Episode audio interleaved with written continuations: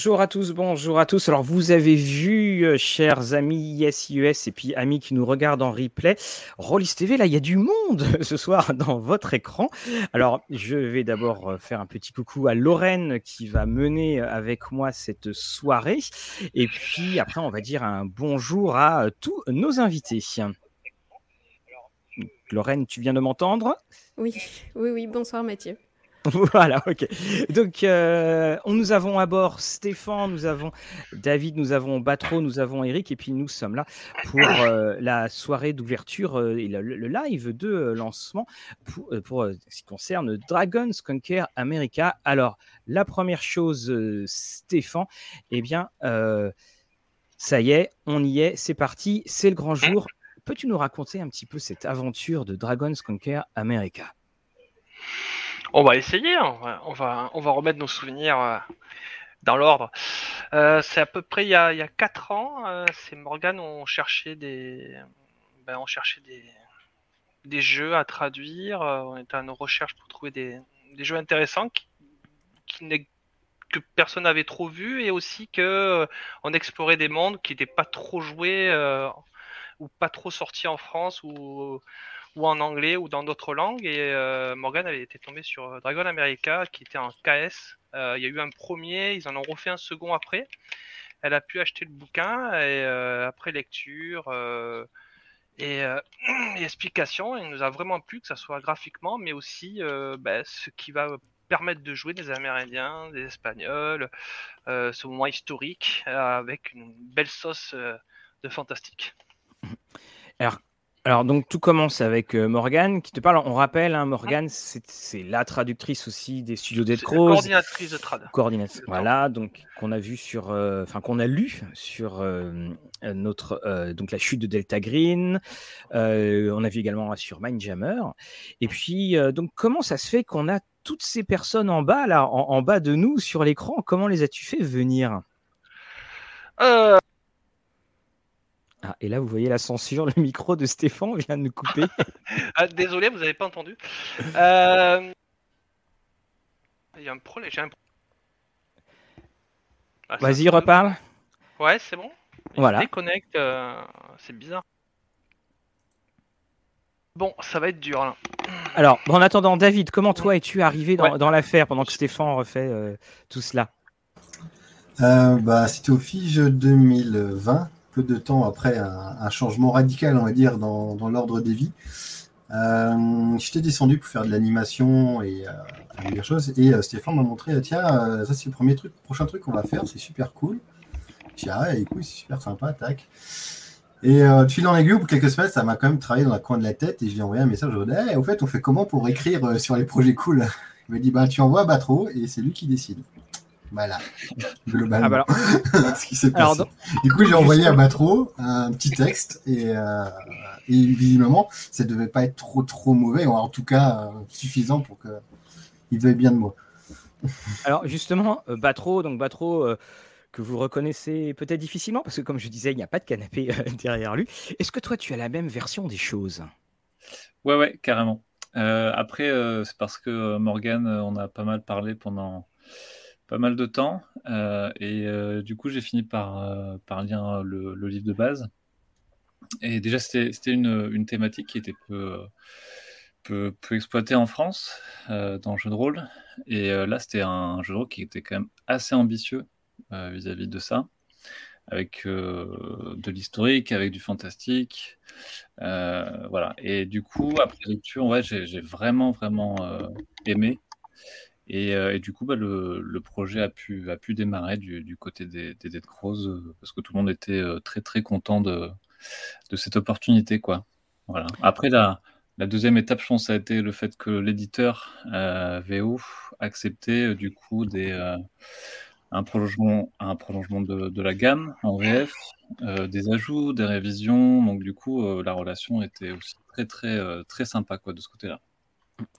Et, alors, et puis nous avons Eric. Eric, toi, comment es-tu euh, euh comment es arrivé sur ces dos de dragons Ah, même problème. Hein. Ah, alors, alors, euh, alors, après, je vais, je vais demander, à, je vais demander des questions à Voilà, e- exactement, Lorraine. Donc, alors, vas-y, Eric, reparle.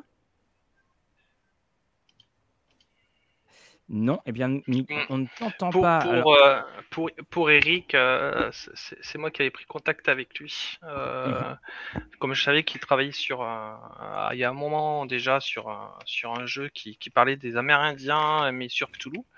Et il me l'avait proposé à l'époque et j'ai proposé de, de rejoindre l'équipe avec l'aval bien sûr de, de Batro afin qu'il qu'il amène ses connaissances sur, sur ce thème-là. En gros. Voilà. alors, Mais Quand il pourra parler, Eric, il en dira peut-être un peu plus, mais voilà. vas-y, on va retenter avec Eric. Eric, alors, Eric, si tu ne nous entends pas, le mieux, c'est que tu sortes et que tu te déconnectes et que tu te reconnectes. Enfin, si tu nous entends à l'évidence, mais tu ne nous entends pas. Donc, euh, enfin, nous ne t'entendons pas. Alors, Mister Sloppy le dit, le dit hein, il peut lire sur les lèvres si ça peut aider. Mais effectivement, ça va être assez, assez problématique au, au bout d'un moment. Euh, tout à l'heure, on a. Alors, tout à l'heure, c'est Batro qui, qui en parlait. Il disait que ce n'était pas un thème qui était très euh, commun que ce thème euh, qui était le donc avec ces Amérindiens et puis cette espèce de euh, enfin cette uchronie qui, qui arrive dessus. Est-ce que effectivement c'est une des choses que l'on peut voir avec certains jeux, c'est des jeux qui se comparent à d'autres, puis des jeux auxquels que l'on va comparer euh, à d'autres parce que visiblement euh, DCA Dragons Conquer America, il n'y a pas de précédent. Pas à ma Alors, connaissance. Euh, Il y a eu un jeu, je crois, en France euh, sur le thème des Aztèques, euh, Théocalie. C'est ça. Oui, tout à fait. Voilà. Mais là, on, avait cette espèce de, de, de grand mélange. Alors, on a aussi Septième Mer qui a un petit peu maintenant euh, exploité Mm. ça, mais on, on a quand même ce. Là, on a un grand mélange parce que c'est, on, on nous offre à la fois euh, une uchronie, on nous offre euh, à la fois donc un, un thème qu'on connaît, qu'on connaît assez peu, et en plus, et là on va, on va revenir. euh, euh, alors j'ai lu Dragon, ah Dagon Conquer America. non, c'est pas Dagon Conquer America. Elle est très bonne celle-là, euh, euh, Tison. On, a aussi un jeu, alors on va le voir après, qui nous offre un thème neuf et puis un système de jeu aussi, dans une époque où on a quand même des systèmes de jeu qui sont très, on va dire, pas aseptisés, mais on va dire qui sont très formatés. C'est assez osé, c'est un système de jeu de cartes. Alors, je voudrais en fait qu'on parle à Lorraine, qui a joué en fait à, Dragon Conquer America. Toi, tu as pensé quoi en tant qu'utilisatrice de, de ce système de jeu de cartes? Euh, alors, il faut savoir que j'adore les cartes. Donc, déjà, pour d'accord. commencer, ça, ça partait bien. Euh, et comme il y a deux modes sur le jeu, je ne sais pas si je peux en parler actuellement, euh, qui sont donc un Bien mode sûr. où on a euh, une, euh, une main de cartes et on choisit lesquelles utiliser. Et on a des tests cachés où on retourne simplement euh, les cartes de notre pioche sans les choisir. Et du coup, ça laisse la surprise. Et je trouve ce système juste génial. Bon, bah, vous voyez, hein, c'était même pas. euh.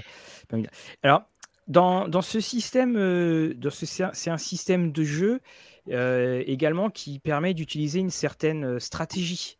Euh, on, peut en fait, euh, on n'est pas dans de la dans des résultats qui se des, résultats aléatoires du dé, c'est-à-dire que on a le résultat qui va tomber, on peut en fait plus ou moins manipuler les cartes pour savoir quand les jouer. Alors pour, pour ce qui est de ta main, oui, mais quand tu les retournes à partir de la pioche, en fait, euh, pas du tout. C'est enfin, c'est un tas mélangé et du coup, ça va être c'est le hasard total.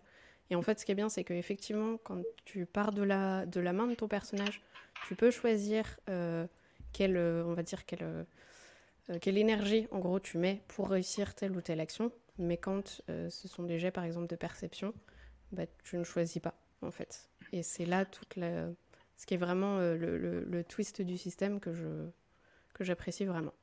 Ça laisse le hasard tout en mettant un peu moins de hasard, ce sur quoi normalement on est le contrôle. Ah bah, comme quoi. Alors, première, euh, première question, c'est quelle édition pour le jeu? Alors, je, je ne comprends pas trop l'édition- la, la question de euh, Est-ce qu'il a Mister déjà Sloppy. été édité plusieurs fois, je pense, en- aux États-Unis Je pense que c'est ça la question. S'il en est à la version 2, version 3. euh. Je vous laisse répondre, David, si tu veux répondre, ou Eric qui est de retour. C'est euh, c'est la première version, il n'y a pas eu d'autres versions, il me semble, à vérifier, mais euh, Oui, parce que pour ma part, là, je suis là, je suis- j'ai l'impression de faire un peu l'idiot du service, mais il y, a il y a eu d'autres versions. Ah, non, non. Ah, alors on repère, on repère Stéphane. Ça m'énerve. Stéphane, retire ton casque à ce moment-là, on va voir ce que ça va, euh, ce que ça va donner. Bah, du coup, je vous entends plus. Ah d'accord, ok. Euh, bon, bah, ça fait rien. Alors, euh, pour ceux qui connaissent, est-ce que le système rappelle un peu le système de, jeu, de cartes de Château Falkenstein? Si quelqu'un veut y répondre. Donc, David, Batro Je connais pas. Tu connais pas, d'accord pas non plus. D'accord, ok. Euh, Alors bon, bah... je peux faire une comparaison avec les lames euh, pour ceux qui ah, bah, tiens, bah, tu peux, tu peux bah, très bien. On, va, on, peut, on, peut, aussi expliquer le système. Oui, de toute façon, on va faire ça, mais c'est juste parce qu'après, on va aller dans, dans, le vif du sujet, bien entendu. Euh, donc, vas-y, et tu peux nous expliquer effectivement par rapport aux lames du cardinal. Ça, c'est intéressant. Les, les, points qu'on va retrouver en commun par rapport aux, lames du cardinal, c'est effectivement en combat, particulièrement le fait de pouvoir choisir ses cartes. Euh, tu peux très bien avoir une main euh, pourrie, hein, avec des cartes de faible valeur, mais tu le sais dès le début. Donc tu vas adapter ton jeu en attendant d'en avoir des meilleurs et tu vas essayer de le prendre en compte. Donc du coup, tu joues déjà différemment. Donc ça, c'est une, une, mécanique, une dynamique qu'on va retrouver un petit peu entre les deux. Enfin, un petit peu, attention. Mhm. C'est loin d'être euh, d'être la même pour autant. Euh, ça, c'est le, premier point. Et après, euh, tout comme les, dans les lames où tu avais des cartes qui avaient de l'importance parce que c'était des figures où tu avais un signe qui permettait de débloquer des trucs par rapport à ton école, euh, bah là, pareil, le signe des cartes va te permettre de euh, pouvoir piocher éventuellement des cartes.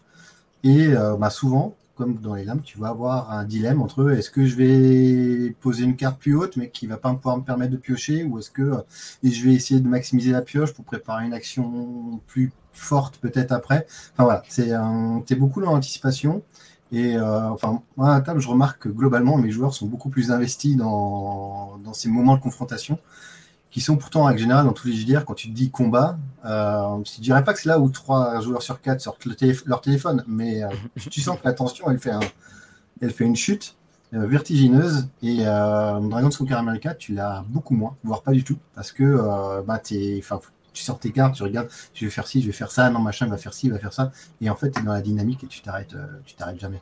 Et ça, c'est super cool. Alors, bah, pour répondre également, il n'y a pas de, c'est pas du tout en fait un système qui est comme, euh, qui est proche de euh, Castle Falkenstein où la couleur de carte euh, est associée à un, type de, un, type d'action. Non, non, c'est, c'est tout, bah, comme tu viens de le décrire, David, c'est un jeu qui a sa personnalité propre parce qu'il faut reconnaître dans le système que effectivement les, la, la, carte peut parfois, peut parfois déboussoler. Est-ce que par exemple il y a un système qui est prévu justement euh, de passage vers un jeu, du jeu de cartes au, au dé David, c'est toi le grand gourou des règles. voilà. le grand gourou des règles, je ne sais pas. Euh, oui, il y a dans le livre de base, euh, d'ailleurs c'était présent aussi dans le kit d'intro, vous pouvez le retrouver dedans, il y a une conversion, dira-t-on, avec, avec des dés. Il faut utiliser des D6, il faut des dés de plusieurs couleurs différentes. Et en fait, au lieu de se faire une pioche de cartes, on va se faire une pioche de dés et euh, on va lancer les dés pour définir la valeur, euh, la valeur de chacun qu'on va ajouter à son action comme, comme si on jouait une carte en fait. Mm. Euh, voilà, tout simplement. Il y a juste une mécanique supplémentaire pour compenser un peu l'aléatoire du dé qui est supérieur à l'aléatoire des cartes. C'est que lorsqu'on fait un test, on a la possibilité de retourner un seul dé. Donc retourner un dé, ça se transforme un 1 en 6, un 3 en 4 et ainsi de suite. Euh, voilà. Et c'est pour compenser un petit peu euh, l'aléatoire supérieur des dés vis-à-vis des cartes. D'accord. Euh, Eric, est-ce qu'on peut t'entendre là cette fois? C'est un mystère absolu pour Eric que je. Alors, on, précise hein, que nous ne baillonnons personne, que Eric quand nous l'entendions parler d'une voix de stentor euh, puissante qui a à faire tomber les murs, et là, maintenant que le live est, euh, ici, eh bien, nous ne euh, l'entendons plus. Et n'entendons plus. Eric, vas-y, essaye de parler pour voir. Bah non, hein. il est timide. Hein. Ah, franchement. Alors, ben justement, alors, on, va parler pour lui. Quel, chacun a expliqué son, son, rôle. Quel a été le, le rôle d'Eric? Ah, le, rôle d'Eric, euh, tout comme euh, David, euh, c'est de, bosser sur tout ce qui est les ajouts inédits en, français. scénario, une campagne, un supplément sur l'Espagne. et lui, il apporte sa, compétence historique, notamment. Voilà. Sur, sur un jeu comme ça, évidemment, c'est crucial, quoi. Oui, parce que je crois de mémoire qu'Eric avait déjà participé à plusieurs suppléments euh, historiques, mais comme je n'ai pas envie de faire de bourde, je vous laisse me donner les, les suppléments auxquels il a participé, vu qu'en plus lui ne peut pas le dire. Sur l'appel de Toulouse notamment. Voilà, c'était bien, c'était bien euh, c'est bien la période euh, euh, de l'an 800, c'est un Byzance, voilà, Constantinople. Mm. alors, nous avons, oui, tiens, Lorraine, si tu veux lire la, question sur l'atelier du grimoire. Alors, je peux faire la question et la réponse. c'est un jeu de, c'est un jeu de cartes standard où il y a un jeu avec le visuel Dragon Conquer America de prévu. D'accord. Bon, ben voilà. Mais alors, si eh, on, va, aller faire un petit tour du côté du, financement et on va aller voir euh, tout ce qui est euh, offert. Alors, j'ai vu en plus donc, euh, l'atelier du grimoire qu'on salue. Je crois, Stéphane, qu'il va y avoir des. va y avoir des éditions collector spéciales qui sont prévues. Tout à fait, avec la, collaboration de, de, Steve des ateliers des grimoires. Voilà. Donc, euh, euh, bah, comme bah, certains ne connaissent pas, il y a une news qui a été mise sur le, sur le financement pour présenter un petit peu son travail, son excellent travail.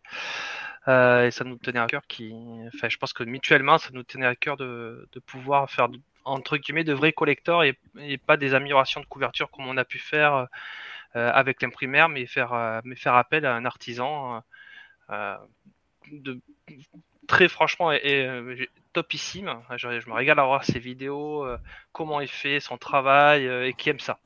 Voilà, on en, on en parle souvent en List TV, on, le salue ici, puis c'était bien parce qu'à Octogone, on était juste en face, donc on pouvait voir tout ce qu'il faisait. Et oui, que c'est que c'est extraordinaire. Je vous propose qu'on aille se promener du côté du financement lui-même pour voir ce qui, ce qui va être donc ce qui est proposé. Alors donc nous sommes là et puis justement de parler justement la, manière dont, vous avez perçu, dont vous avez travaillé donc ce financement. Donc va être proposé donc un écran, un livre, visiblement une très très grande nappe avec quelque chose qui est imprimé euh, euh, en dessous. Et donc, mmh on a la première chose, c'est que c'est un jeu de fantasy historique. Alors moi, c'est ça que j'aime bien, parce que on se retrouve souvent avec des, des noms qui sont, euh, enfin, il faut, parfois classifier. Et la fantasy historique, on peut pas dire que ce soit quelque chose qu'on trouve beaucoup. on, on, revient sur, sur le, sur la discussion qu'on avait au début sur le fait qu'on est allé chercher que Morgan, on faisait des recherches de jeux intéressants et qui sortaient un petit peu de, ce qu'on voyait tous les jours. Ça en fait partie. C'est une des choses qui fait que euh, on sommes tournés vers ce jeu-là pour essayer de le proposer en, VF mm. et proposer aussi euh, derrière de la création, ce qu'on fait euh, quasiment tout le temps sur nos jeux. Mm. Alors, on a aussi donc cette première, voilà, cette première illustration. Mm. Bonsoir Fred et Colin. alors, j'ai des questions il y a des gens qui ont dit, mais attendez, des vikings, mais franchement, euh, il y a une erreur. Alors, on peut en revenir un petit peu dessus? ah Oui, on peut, bien sûr. David, toi, c'est David, historien. Euh. Vas-y, David. En fait, c'est une illustration qui provient de la campagne VO, enfin d'une des deux campagnes VO. Euh, en version originale est sorti un livre qui contient deux campagnes. Mhm. Et euh, dans cette première campagne, où on incarne euh, des Aztèques principalement, on fait euh, plusieurs voyages spirituels qui sont autant de présages à la suite des événements.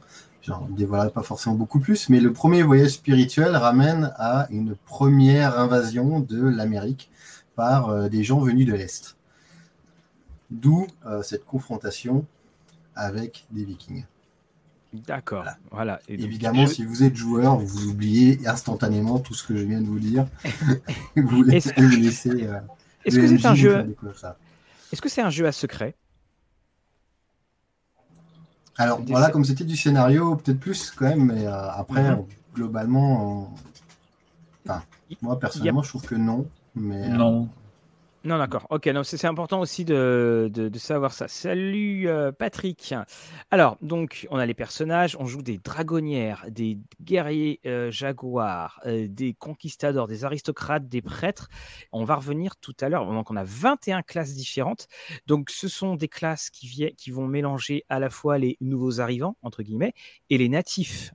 Est-ce que ça se passe bien au niveau de la cohabitation autour de la table? Est-ce qu'on arrive à trouver un élément qui va pouvoir lier tout le monde? Alors, il faut savoir que le, livre de base, euh, l'un des intérêts, c'est qu'il permet déjà de jouer euh, des Nahuas, c'est-à-dire des, Amérindiens, euh, dans leur contexte en Amérique, avant l'arrivée du coup des, Espagnols. Mmh. Et ensuite, la, deuxième étape, c'est l'arrivée des Espagnols. Et, on, et là, en fait, le jeu dit, bah, écoutez, est-ce que l'histoire va se passer comme elle s'est passée? Ou est-ce que les joueurs vont pouvoir euh, faire leur propre euh, version de l'histoire, peut-être euh, moins sanglante, peut-être différente? Et on propose pas mal de pistes pour avoir des groupes mixtes. Et bah, par exemple, Lorraine, toi, quand tu avais joué, ton, ton groupe était mixte? Oui, on avait joué avec les mêmes pré-tirés que dans le kit de base. Euh, il y avait euh, deux personnages euh, natifs et deux personnages du, de l'ancien continent. Et toi, tu jouais quoi? La, dragonnière. Ah, ah, ah ben voilà, évidemment. Alors on a Metal qui dit que le, overlay réseaux sociaux basque les noms. Oui, puis on, est, on est assez nombreux, hein, mais ils sont tous là, Batro, Stéphane, Lorraine et puis, et puis, et puis David. Est-ce que on, on se retrouve dans une ambiance de jeu qui est une ambiance où c'est l'union qui fait la force, une ambiance héroïque, une ambiance tragique, une ambiance paranoïaque. C'est quoi comme style d'ambiance, on va dire, prépondérante? Alors là, personne ne veut me répondre, j'ai bien compris. question simple, mais réponse très complexe. compliqué, ouais. question simple, mais réponse très complexe. Euh, Ça m'arrange. Du coup, je réfléchis. je dirais tout à la fois. Hein. Euh, c'est l'un des grands intérêts du jeu, c'est que justement on peut euh, alterner des, phases d'exploration, des phases de combat, de diplomatie, de d'incompréhension entre des cultures extrêmement différentes, euh, y compris au sein euh, de ce qu'on pourrait euh, penser une culture unie. du coup, il y a pas mal de choses à faire en fait et à s'aventurer dans, dans, ce monde-là, quoi. Hein. Et parce que quand, on regarde les quand on regarde les images, là par exemple, je vais j'en mets une qui normalement devrait tous tous nous recouvrir. Euh, non, même pas, ça ne va pas marcher. Euh, quand on regarde les images, on a quand même quelque chose qui est très coloré, quelque chose qui, qui semble certes, euh, on n'est pas dans la, dans la paix la plus absolue, mais il y a, y a quand même une certaine beauté qui, sort, qui sort du jeu. C'est pas un côté gritty, comme on dit, qui, qui semble frapper l'esprit au début. Euh, David parce que, ouais, David, j'ai l'impression qu'il ah, beaucoup. Hein. Alors, le, jeu, oui, effectivement, c'est bah, là un pays riche en couleurs, riche en paysages, riche en. Ça va des, des jungles aux montagnes, euh, enfin, au plus haut sommet de montagne, au désert, enfin, voilà. Et euh, c'est aussi un jeu très ancré dans le spirituel, que ce soit des deux côtés. Et le spirituel n'a rien de sombre, n'a rien de. même quand tu vas dans le royaume des morts, rien n'est jamais tel qu'il paraît, c'est jamais aussi simple que ça. Et et euh, voilà, donc c'est oui, c'est un monde à la base très coloré. après, c'est à la table, on en fait un petit peu l'ambiance qu'on veut. Hein. On peut très bien faire une ambiance très délétère, mais euh, l'idée de base, c'est euh, c'est quand même une découverte pour tout le monde finalement. Voilà, d'accord. Et alors, il y a plusieurs périodes historiques qui sont qui sont disponibles ou pas? C'est-à-dire, on a le avant, le après. Le... Est-ce que vous vous avez envie de, de créer? De créer aussi de différentes, euh, différentes euh, périodes oui, bah, en fait, comme je disais tout à l'heure, c'est que le livre de base permet de, de, jouer des campagnes dans, dans l'avant, hein, c'est-à-dire avant 1500, on va dire, avec des Amérindiens.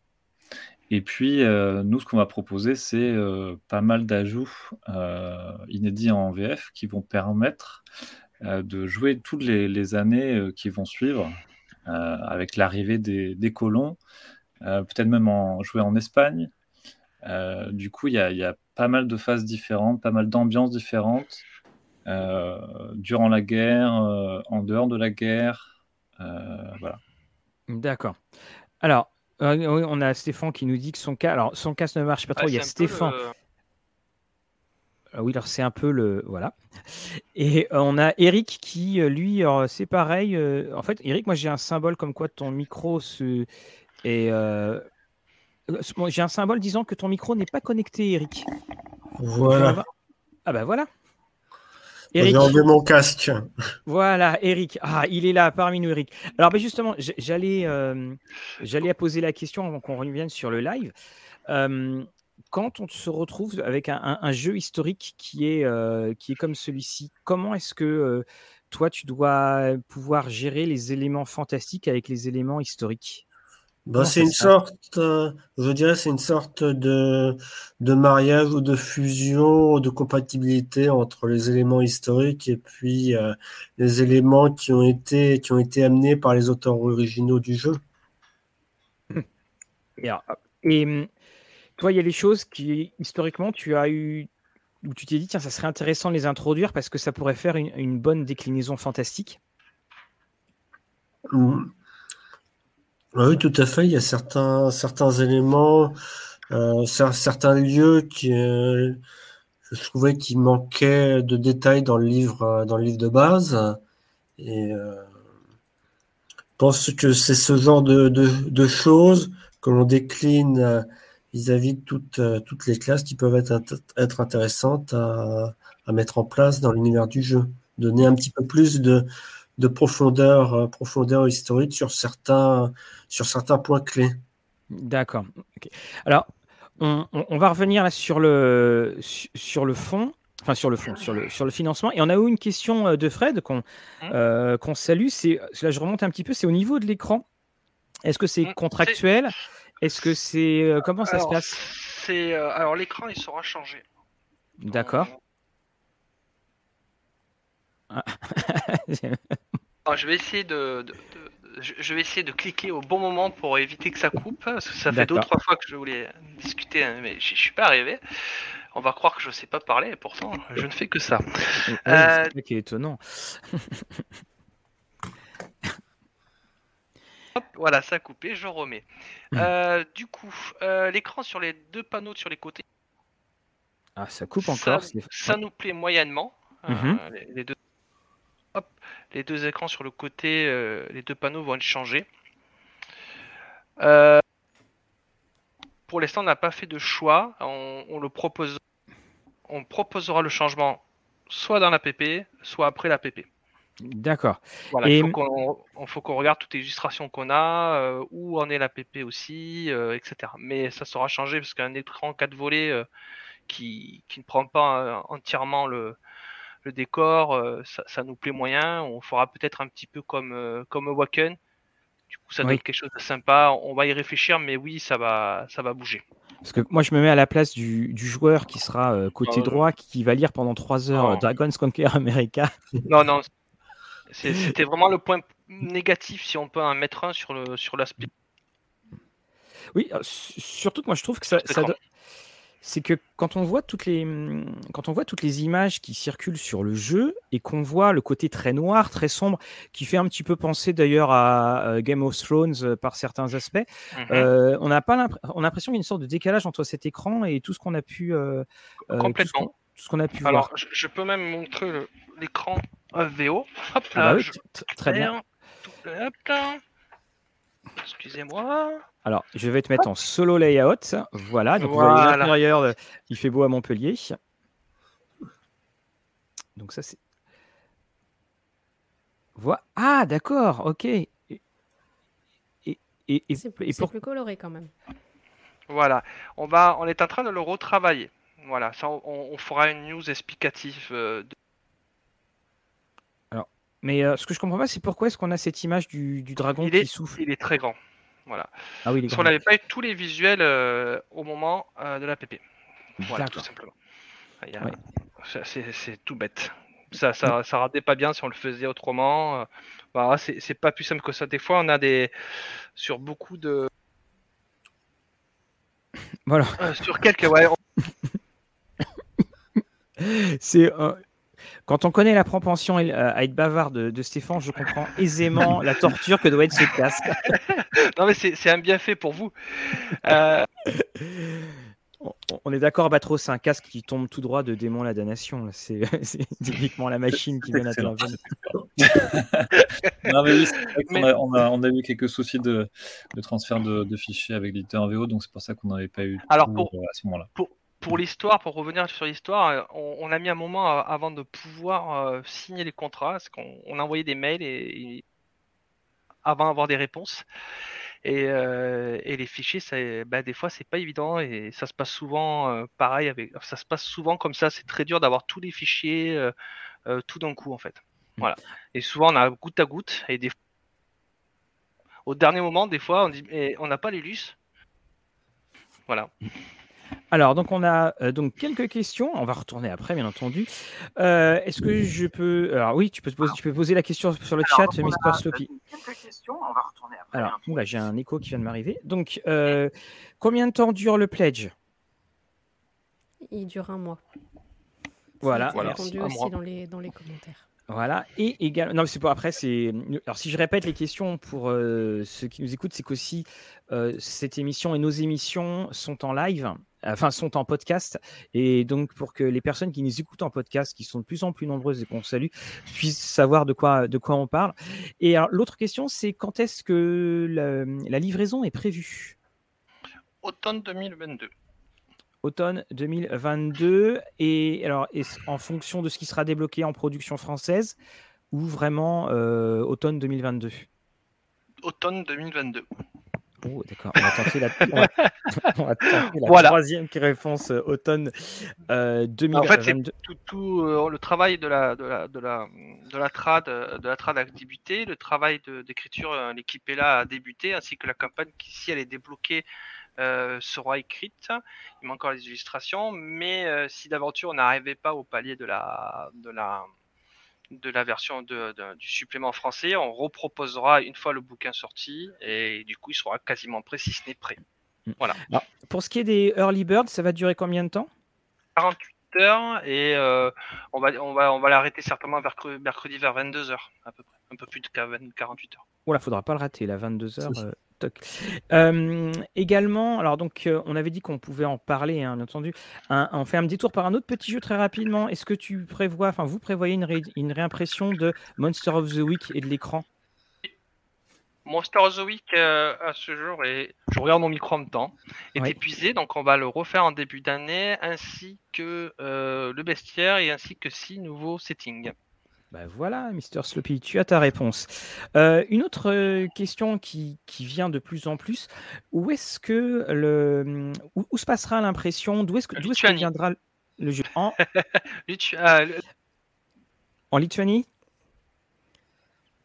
Ah, Batro, tu vas peut-être prendre le relais de la réponse. Ah oui, oui, en, en Lituanie, effectivement. D'accord. Et je crois que de toute façon, la plupart des jeux, des jeux du studio venaient de Lituanie. Oui, oui, c'est on a une, imprimerie d'excellente qualité. Voilà, j'aurais pas dit mieux. Mmh. Donc, et c'est aussi bah, le gros. On, le voit vraiment de plus en plus. Hein, il y a ce changement. Et donc, ça permet aussi. ils sont pas non plus. Ils sont frappés aussi, je suppose, par les euh, par les, petits problèmes euh, donc de, manque euh, divers et variés, mais au moins pour ce qui est du, du transport, c'est beaucoup plus rapide. Oui, il faut compter une semaine, 15 jours, et oui, ils sont, ils sont durement touchés. au niveau matières premières aussi, on l'a ressenti par exemple sur une quest où on a mis 6 mois pour faire de la prod sur des produits qui en, qui en a deux logiquement. D'accord, effectivement. Pour donner un exemple, et, et certains produits qu'on va imprimer, on a deux ou trois mois d'attente. D'accord, ok. Voilà. Donc c'est pour ça que c'est octobre 2000, enfin automne 2022, comme tu l'as euh, si bien voilà. dit. euh, alors, bah, Mister Soppy te dit qu'il ne te reste plus qu'à pledger Dragons Conquer America. Il n'y a pas de problème. Alors, ouais, justement, donc là, on voyez, on, ça monte, ça monte. Là, on est quasiment à, à, 40%. Alors, donc, on va descendre. Donc, on a déjà un kit euh, d'introduction mmh. qui, euh, voilà, donc euh, euh, David, toi, est-ce que tu, as fait des choses en plus dans ce kit d'introduction par rapport à une VO ou euh, tu as juste regardé? Euh, Des choses en plus, bah, le scénario. Oui, c'est pour ça que je... Le scénario, il, est, il, est, a été fait pour le kit. c'est pas, pas un scénario de VO. les pré-tirés, il y a quatre pré-tirés à l'heure actuelle dans le, dans le vif de base euh, tel que l'éditeur VO l'a fait, et c'est pas les mêmes euh, dans le kit. Mm. Euh, j'ai volontairement taillé des pré-tirés pour le scénario du kit, enfin comme on devrait le faire pour chaque pré-tiré.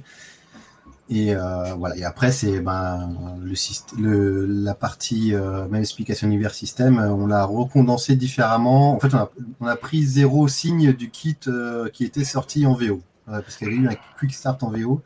Et on en a pris zéro signe dedans. Je l'ai- J'avoue, je ne l'ai même pas lu. C'est dire à quel point. Il a, il a tout refait. hein.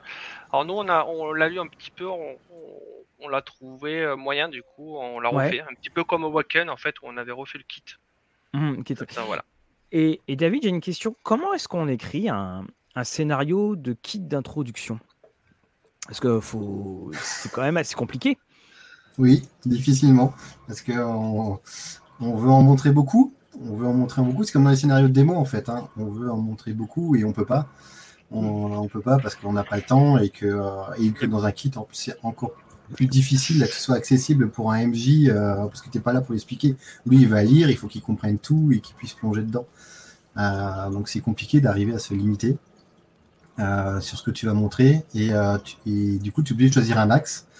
Et on a choisi l'axe de, faire un préquel un peu à la campagne de création française. Euh, c'est l'axe qu'on a choisi. Donc le scénario, on recommande chaudement de le jouer euh, avant euh, les- les- la campagne française si elle est débloquée, et même avant les scénarios euh, du livre de base qui ici sont débloqués voilà, Pour, C'est pour vraiment, reprendre, en premier.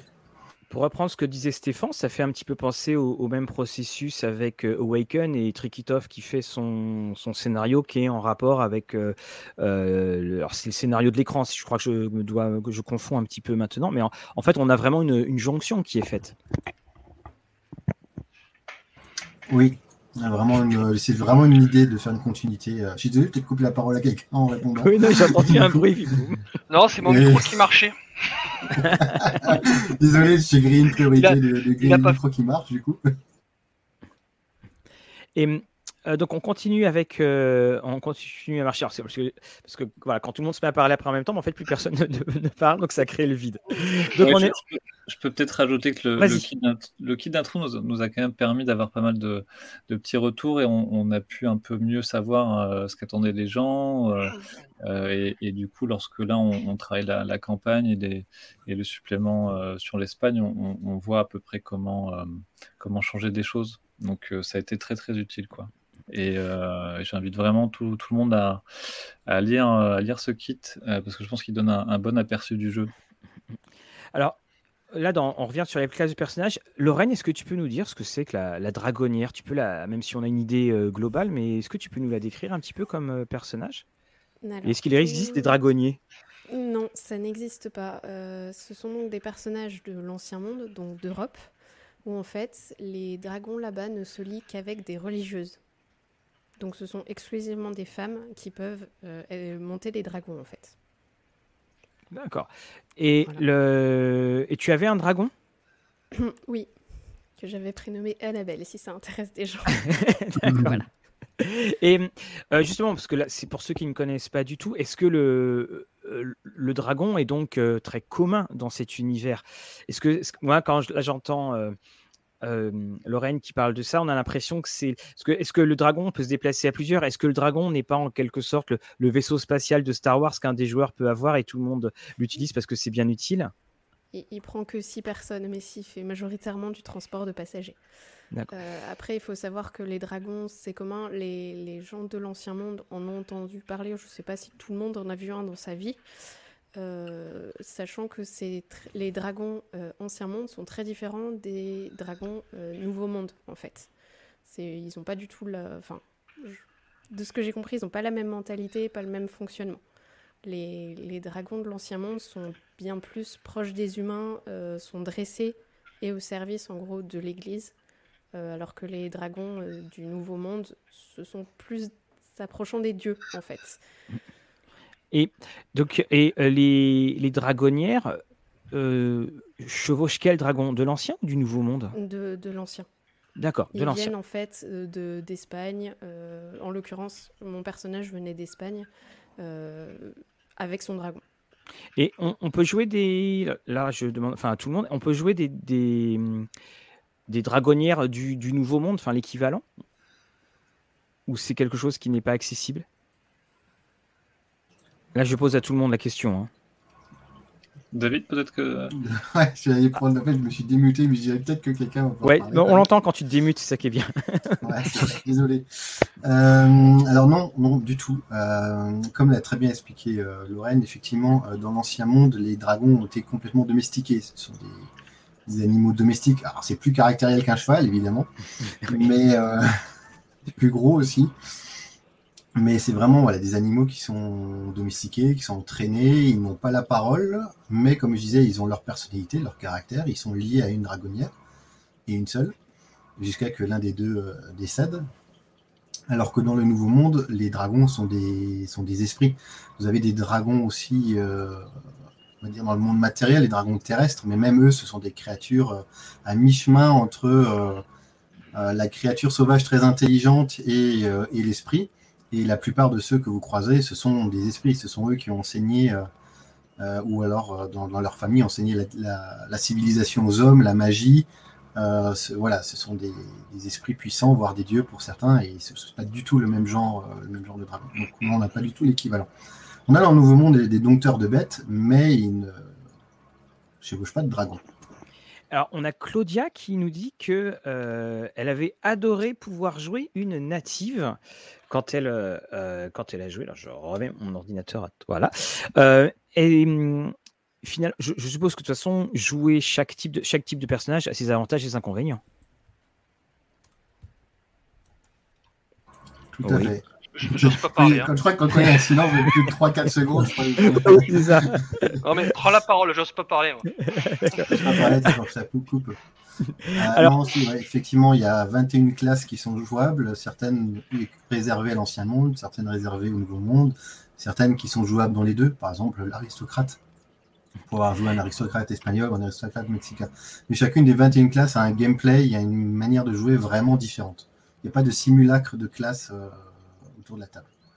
Alors, on va euh, quand même parler d'un tabou et euh, je suis bien content parce que c'est euh, donc euh, Steve de l'atelier du, du, grimoire qui en parle.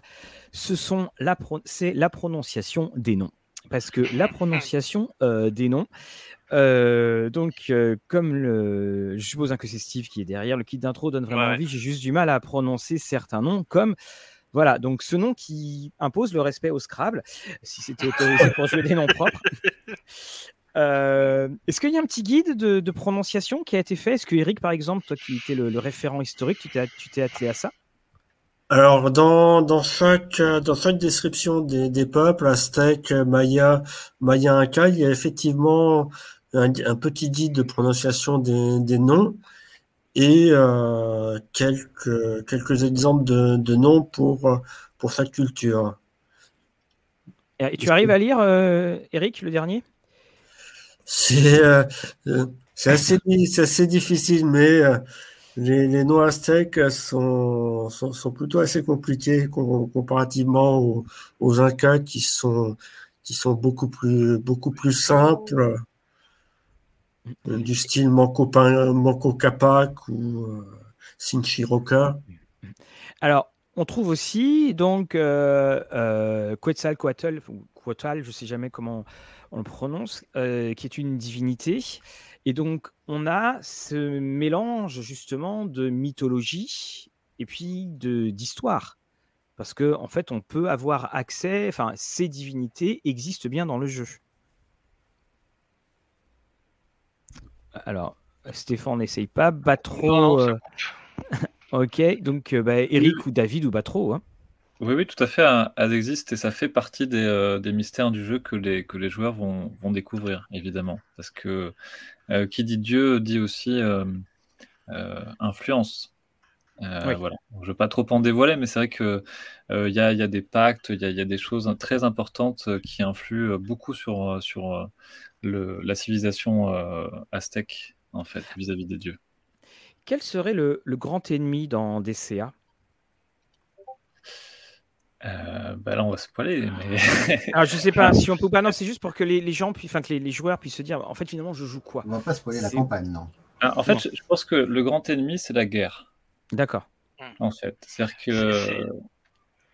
le, le, le, le, gros, le, bah ouais, le, gros problème qu'il y a eu durant cette, cette histoire, ça a été une, histoire affreuse, quoi, avec des massacres, avec la guerre de conquête, c'était une, une, horreur absolue. Et, donc peut-être que le, le, grand enjeu là des, des PJ, ça va être d'éviter ça, de, de, faire autrement. D'accord. Et ensuite, Vas-y, pardon, excuse-moi. Il y a, après, évidemment, il y a, il y a des adversaires, euh, en, mais en termes de grille, parce que chaque faction a ses motivations. Mhm. Euh, chaque faction a son, a son territoire, ou veut conquérir un territoire, euh, ou veut des ressources. même au, sein des Aztèques, il y a plusieurs, plusieurs factions. il, y a les, il y a les Incas, il y a d'autres tribus. il y a des alliances qui vont se faire. Donc, diplomatiquement, c'est extrêmement riche. Et il va y avoir des créatures, évidemment, euh, assez, assez inquiétantes euh, qui vont rentrer là-dedans. Est-ce que il y a, pas de, c'est pas manichéen. Il y a pas, on va dire, il n'y a pas d'un côté euh, l'arrivée des Espagnols et des Amérindiens. Les Amérindiens entre eux, déjà, il y a des conflits entre eux. Donc, en fait, les Espagnols arrivant vont, je sais pas si le terme augmenté est le bon, mais va créer un peu plus de, de, friction entre certains peuples et des alliances vont se faire. Il faut, faut euh, c'est pas un contre l'autre, c'est vraiment, il y a beaucoup de jeux politiques, il y a beaucoup de conquêtes politiques euh, et c'est aussi tout l'intérêt du jeu et comme souligné Batro, euh, on connaît un petit peu l'histoire, enfin légèrement pour certains, beaucoup pour d'autres, que ça va arriver à une, à une guerre meurtrière et parce qu'il y a eu tout ça avant et le jeu va être là. Un des jeux, plus ces créatures, beaucoup beaucoup plus d'autres aventures, euh, etc. Alors, euh, Mister Sloppy me, me devance, parce que c'était la question logique qui arrivait après. Faut-il de bonnes connaissances historiques ou le livre de base développe suffisamment le background? Il développe euh, vraiment beaucoup le, background, le livre de base. Ça, faut pas, faut pas s'inquiéter. Il y a, y a, vraiment beaucoup de place pour, pour le background, les différentes, différents peuples, tribus, différentes villes, beaucoup de choses, ouais. Et toi, Eric, justement, toi, tu as rajouté quoi dessus? Alors, euh, moi, j'ai travaillé sur, euh, sur Tenochtitlan. C'est ça véritablement que j'ai que j'ai rajouté. Mhm. Et puis, bah, quelques, quelques, précisions de, quelques précisions de civilisation qui, qui manquaient. Mais c'est du, euh, c'est du ponctuel. Hein. Comme, comme euh, l'art culinaire aztèque, euh, par exemple. c'est vrai qu'on n'y pense pas tous les jours. Oui, voilà, on ne, le voit pas. Voilà, le, livre de base est, déjà. Pardon. Tu disais, Lorraine? Mais c'est très important de manger, on y pense. Exactement, oui. Et puis, vu la taille d'un dragon, il faut le nourrir quand même. c'est pas faux. Le livre de eh base a déjà eu beaucoup de, recherches de la part de, nos amis euh, Burning Games, qu'ils ils ont fait des recherches et demandé à des historiens aussi de leur apporter leur savoir afin qu'ils qui puisse vraiment euh, bah, tout simplement développer le jeu autour de l'histoire et pas inventer euh, des choses qui se sont pensées, mais de se servir. Et alors, donc euh, Fred demande aussi, est-ce que par exemple ça a été pris en compte toutes les maladies, variole et compagnie qui, ont, qui ont été amenées par les Européens, tout, tout, ce genre de choses, toutes ces joyeusetés ont été ont été donc mises en avant ou c'est des choses qui, qui sont juste dans, dans le décor?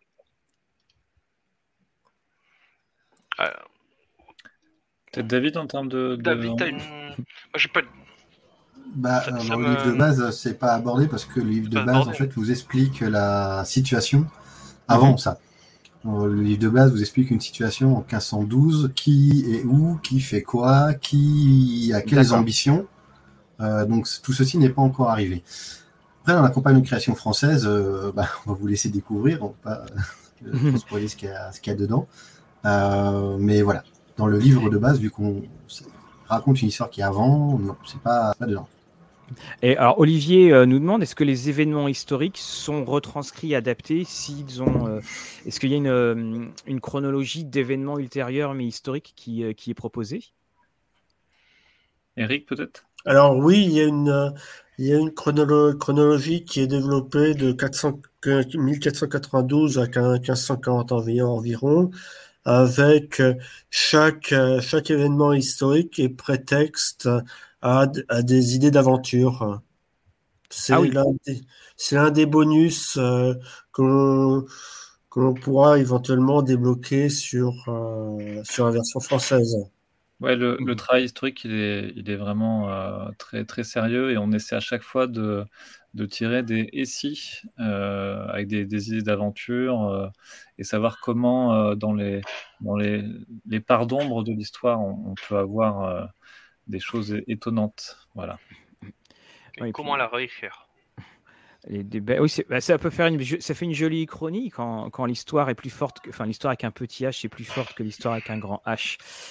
Alors donc on, on continue, donc on a donc des cartes d'action, magie, équipement bestiaire. Donc dans le projet, on dit bien que c'est une VF qui va être révisée, enrichie. Ça vous nous l'avez, euh, vous nous l'avez bien dit. Donc on voit que les dragons sont gros quand même, euh, et on voit Lorraine là qui euh, là, qui, fait coucou. Cortez ou la colère des dieux, tiens, ça me rappelle un, un certain un titre de film, ça. Euh, donc, euh, une campagne inédite, 128 pages, qui démarre à l'arrivée des Espagnols à Tenochtitlan. Je pense que je l'ai mal prononcé, mais Mhm. le, le C et le H, ça se prononce comment en fait? C'est que ou che? Je pense que ça se prononce. euh, Ça dépend. euh, en- alors en Awa, c'est euh, Tenochtitlan, c'est un, H, un CH. euh. D'accord. Tu Ok. peux dire euh, Tenok, comme ça au moins, c'est bon. Voilà, Tenochtitlan, de conçu pour offrir de nombreuses possibilités pour des groupes mixtes et de changer le devenir de cette région. Alors, je rebondis justement ce que Lorraine nous signalait la question sur, euh, euh, sur les groupes mixtes. Quand on parle de groupes mixtes, on parle bien de groupes qui sont à la fois des groupes de, euh, l'ancien et du nouveau monde. Tout Oui. à fait. Et la question effectivement qu'on va euh, qu'on pourra se poser, même si je l'ai un petit, enfin qu'on qu'on repose pour euh, pour les auditeurs, qu'est-ce qui va amener le, le point commun avec tous ces avec ces personnages pour que euh, ils soient autour de la table et aient la même vision des choses? Ah, des, motivations qui se rejoignent. Euh, parce que hum, y a toute une, période dans, dans- l'histoire réelle où, où les Espagnols sont restés un moment dans la capitale aztèque et il y a eu pas mal de, de, de moments de flottement, si vous voulez, euh, politiques ou euh, économiques, etc., qui ont mêlé en fait euh, les deux peuples. Il n'y a, pas eu que la guerre. Et, et c'est ça qu'on met en avant. Et du coup, des groupes mixtes, c'est tout à fait possible dans ce cadre. C'est pour ça aussi qu'on va développer évidemment la, la capitale aztèque. Euh, et la campagne euh, part de cette période-là, où, euh, où chaque, faction en fait a des intérêts communs ou divergents, mais on a des alliances qui permettent de, de mêler les, les deux peuples. Et Lorraine, toi, quand tu as joué à ce scénario, alors on signale que Lorraine a joué avec David, donc comme quoi on, elle était très très bien servie. Toi, tu as ressenti aussi cette, cet enjeu-là? De, la- de qu'on cette avait- différence, le nouveau et l'ancien monde? Alors, on avait un groupe euh, mixte et du coup, ça a surtout joué en fait sur les, euh, sur les points de vue. Euh, je jouais euh, quelqu'un de religieux puisque je jouais une nonne à la base. Quand elle a commencé, il y a un autre personnage justement, enfin, qui a voulu disséquer un corps pour comprendre ce qui lui arrivait. Ça me paraissait normal de l'empêcher en fait. C'est surtout, je, je comprends les personnages vont pas se comprendre entre eux en fait. Ils ont une culture complètement différente. Et du coup bah, les joueurs vont pouvoir jouer là-dessus en fait. Alors après il faut que ça reste euh, relativement jouable quand même. C'est-à-dire que si toute la table passe deux heures en débat d'idéologie ça empêche le jeu. Mais c'est aux bonne intelligence des joueurs de quand même mettre ça pour euh, enfin ça fait du jeu en fait. Ça crée du jeu. Et, le... et la partie donc toi que tu avais joué, c'était un- on, on le signale, c'était une partie qui était euh, donc écrite par David, mais qui n'était pas non plus la partie du du, Du. Et alors justement, alors- alors, et, euh, donc, et Lorraine, n'hésite pas parce que maintenant tout le monde le sait. euh, moi, je suis quelqu'un d'assez bavard. N'hésite pas à poser des questions, tu bouscules et puis euh, tu prends le, tu prends le relais sans, sans souci. David, les éléments de cette partie que tu as fait jouer, les éléments qu'on va retrouver dans la dans la campagne? Euh, absolument pas. D'accord. Absolument pas. Euh, en tant que, que démonstrateur de, de Booking Game, je suis un, un assez grand fanatique du scénario prévu spécialement pour la démo. D'accord. Euh, J'aime pas trop quand on utilise des scénarios qui sont justement dans le livre de base, tout ça. Euh, alors quand on, quand on fait des démos avant que le jeu sorte, c'est souvent pas très très gênant parce qu'on a beaucoup de MJ autour de la table. Mais pour l'avoir déjà fait en convention, un groupe de copains qui vient, qui se pose à un jeu, je leur fais une partie de démo, il y en a un qui achète parce qu'il y en a un qui est le MJ. Et la première remarque que tu dis, bah, par contre, ton premier scénario livre de base, je viens de te le cramer autour de la table. C'est un peu dommage. moi, je trouve que c'est un peu dommage. Donc, du coup, systématiquement, je joue, quand je peux, je joue des scénarios qui ne sont pas dans, les, dans les bouquins ou que ce soit. Donc, c'est vraiment un scénario spécifique démo. Donc, on peut en parler dans les détails. Sauf si vous allez vous jouer à la, aux prochaines parties de démo qui sont inscrites dans le Discord, évidemment. Alors, on connaît aussi la magie aztèque. Alors moi, j'ai des souvenirs de euh, des mystérieuses cités d'or où à la fin des mystérieuses cités d'or, il y avait euh, ce petit reportage avec la voix de Jean Topard euh, qui nous expliquait comment les Aztèques pouvaient éviscérer les gens. Puis à la fin, il disait au revoir et à la semaine prochaine. comment la, voilà, il y a les sacrifices humains. On, sait que c'était des peuples où ça y allait franchement. Est-ce que bon ça, je suppose que c'est abordé. Comment est-ce que c'est abordé dans le jeu? Euh, David, Batro, euh, n'importe qui. David, peut-être pour la question de règle Ouais, je connais. Euh, oui, comme c'est, ça rejoint le point de règle. déjà, le premier point, c'est que les sacrifices humains sont pas systématiques dans toutes les cultures amérindiennes et pas. Enfin, ils sont systématiques, si, en un sens, presque tout le monde les pratique, mais pas au même degré. Il y en a pour qui ça va être exceptionnel. Enfin, c'est vraiment très très rare. Et il y en a d'autres, euh, bah, t'es pas prisonnier très longtemps, ces gens-là. On va dire ça comme ça. Mhm. Euh, donc déjà, ça dépend vraiment aussi des peuples. Et tu as des magies qui sont accessibles qu'à certains peuples. Euh, et tu en as certaines qui effectivement reposent sur le sacrifice humain ou, euh, ou vaincre ton ennemi. je pense aux au Jivaros qui pratiquent les têtes réduites, qui consistent à réduire la tête de son adversaire et qui permet ensuite de le réinvoquer en combat. Hmm. Je laisse faire toutes les analogies euh, japonisantes de 20 ans euh, que vous voulez sur le lancer de. Et, euh, voilà. Donc, mais c'est pas le cas de toutes les magies. Il y en a beaucoup. Ça n'a rien à. Il n'y a, pas de notion de sacrifice dedans. La plupart d'ailleurs, c'est c'est pas le cas. D'accord. Et je, suppose aussi que ça doit quand même des. alors, les cités d'or ont beaucoup plu. Hein. je suppose que de toute façon, ça doit être une magie qui est extrêmement puissante dans, le jeu euh, c'est, euh, ça dépend vraiment des, sorts, ça c'est la réponse de merde. Euh, il y en a des sorts qui sont très puissants. Il y a des sorts qui permettent d'invoquer des tremblements de terre et des, des ouragans. Donc oui, on peut aller très très loin dans le sortilège. Il y en a évidemment qui sont beaucoup plus légers. Mais ce que, ce que je veux dire, enfin là, tu, en, tant que joueur, je peux en fait être amené à, invoquer des, à avoir des, sorts de, cette telle puissance? Oui, complètement. Ah, euh, bah, l'élément, l'élément qui va te limiter, c'est que un, souvent les sorts les plus puissants sont des cérémonies. Cérémonie, ça signifie que tu ne peux pas le lancer en combat. C'est que ça te prend du temps à être préparé. C'est une vraie cérémonie. Alors, ça prend pas forcément des heures ou des jours, euh, bien que ça dépend des sorts. Euh, mais euh, l'idée, c'est que de toute façon, c'est trop long pour être lancé en combat. Ça, c'est le premier point. Et le deuxième point, c'est que ça va te consommer beaucoup de points d'esprit. Et les points d'esprit, c'est pas du tout, du tout comme des points de magie dans d'autres JDR. Ça se régénère pas après une nuit de sommeil ou après un, un bon repas. De quoi tu parles? Euh, pour, pour, regagner les points d'esprit, il faut remplir les conditions de son, de son rituel, qui est son lien avec le monde spirituel. Les conditions sont diverses et variées, ça dépend de, du, rituel qu'on a choisi. Euh, elles sont souvent assez circonstancielles, c'est-à-dire que tu vas pas pouvoir les, remplir constamment. c'est pas possible. Et du coup, gagner de l'esprit, c'est quelque chose pour un lanceur de sort qui doit toujours, alors mauvais jeu de mots, avoir à l'esprit, euh, pour ne jamais manquer une occasion de plonger dans le royaume spirituel et puiser d'énergie, euh, mais qui va être limité par ces mécaniques-là. Donc, un lanceur de sort va pas pouvoir lancer euh, trois, euh, trois ouragans dans la journée. Euh, ou alors c'est qu'il a rien fait pendant deux mois. Et le, lanceur de sort, c'est, ça fait partie des 21 classes où, c'est, où tu peux accéder à la magie en, sans que ce soit une classe bien spécifique? Alors, il y a trois classes, qui, quatre classes qui sont, je dirais pas spécifiquement des magiciens, mais presque. il y en a deux de l'Ancien Monde. Euh, l'inquisiteur et le, missionnaire, mhm. et euh, deux du Nouveau Monde qui sont le prêtre théotle et le chaman. Eux, ils ont accès à quasiment toutes les écoles de magie de leur euh, culture. Je dis quasiment parce que parce qu'il y a quelques exceptions.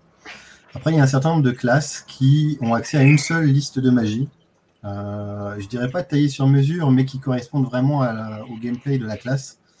Je pense particulièrement aux pilleurs de tombes Maya, euh, qui possèdent une, euh, qui ont accès à une magie des ombres qui leur permettent de créer des illusions, euh, d'inverser la luminosité, mais genre juste pour eux. Donc eux, ils voient dans le noir comme en plein jour et dans le plein jour comme, ah. comme s'il faisait noir, et des choses comme ça. Donc c'est des, éléments vraiment intéressants parce que c'est propre à certaines classes. le courtisan possède une, courtisan possède une liste de magie basée sur les désirs, qui lui est propre.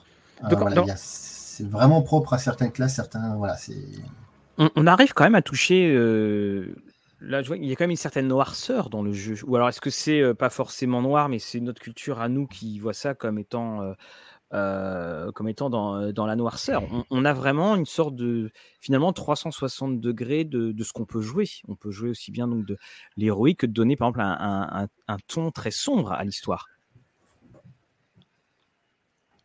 Ah, les gars, vous faites tous oui, oui, j'adore. Oui, Vas-y, va trop. oui, effectivement. Euh, là, encore, c'est toute euh, la beauté du JDR, c'est que les choix des, joueurs en détermineront beaucoup de choses et, détermineront évidemment l'ambiance euh, de, votre campagne. Oui.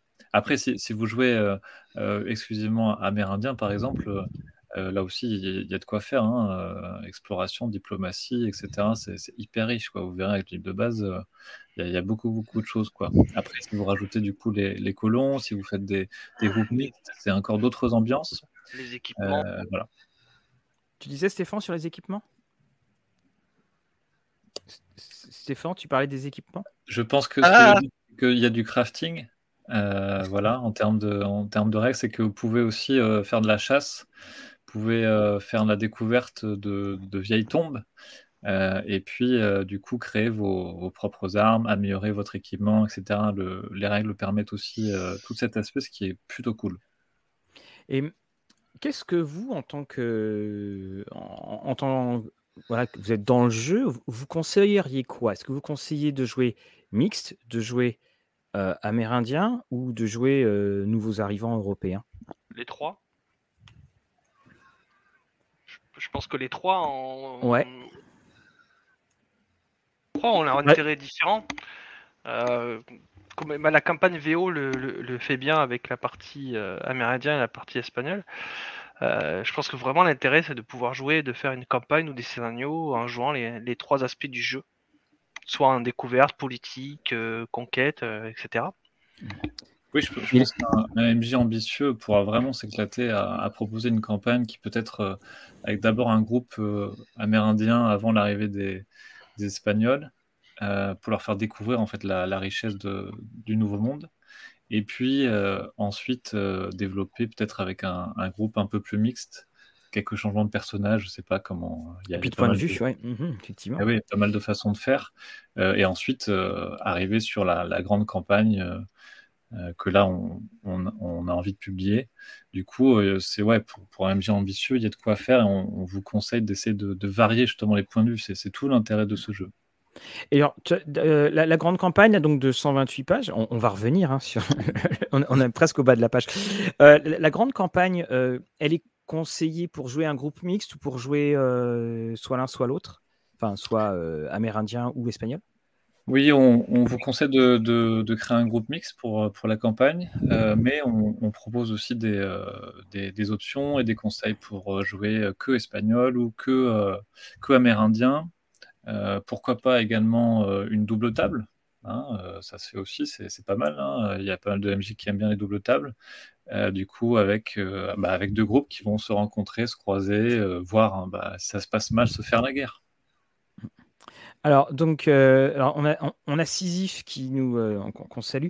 Euh, donc là, voilà, tu peux avoir un inquisiteur et un chaman amérindien dans le même groupe, voilà, comme ça. Mais encore une fois, il vaut mieux, enfin, il faut qu'ils aient un but commun. C'est pas le but du jeu, c'est pas, enfin, on n'est pas à vampire, quoi. Le but du jeu, c'est pas non plus de s'étriper. Oui, exactement. Ben, non seulement on propose des, des conseils, mais en plus, je pense que ça va devenir naturel en termes de, en termes de scénario. C'est que, bah, après, comme dans tout jeu de rôle, il y a, y a, aussi euh, avant de préparer une campagne, il y, a toujours un, moment où il faut tous ensemble discuter de, ce qu'on veut jouer, de comment on veut jouer. Et, et, ça, ça fait partie des indispensables, surtout quand on a des, des cultures qui peuvent clasher aussi violemment. Oui. Ouais, oui, puis après, tu as toujours le joueur où on sait que de toute façon, quoi qu'il fasse, il fera un assassin. Et... Et, euh... dommage de pas l'avoir. oui, exactement. Alors, on va retourner au. On, retourne donc au donc sur le lit. Donc on est sur le. J'ai oui. vu qu'il y avait une petite question de, de Fred sur euh, les applis. Ah oui, c'est vrai. Euh, ou juste PDF. Euh, pour les parties dacticiales, on va essayer de. de, de c'est prévu de développer sur les VTT.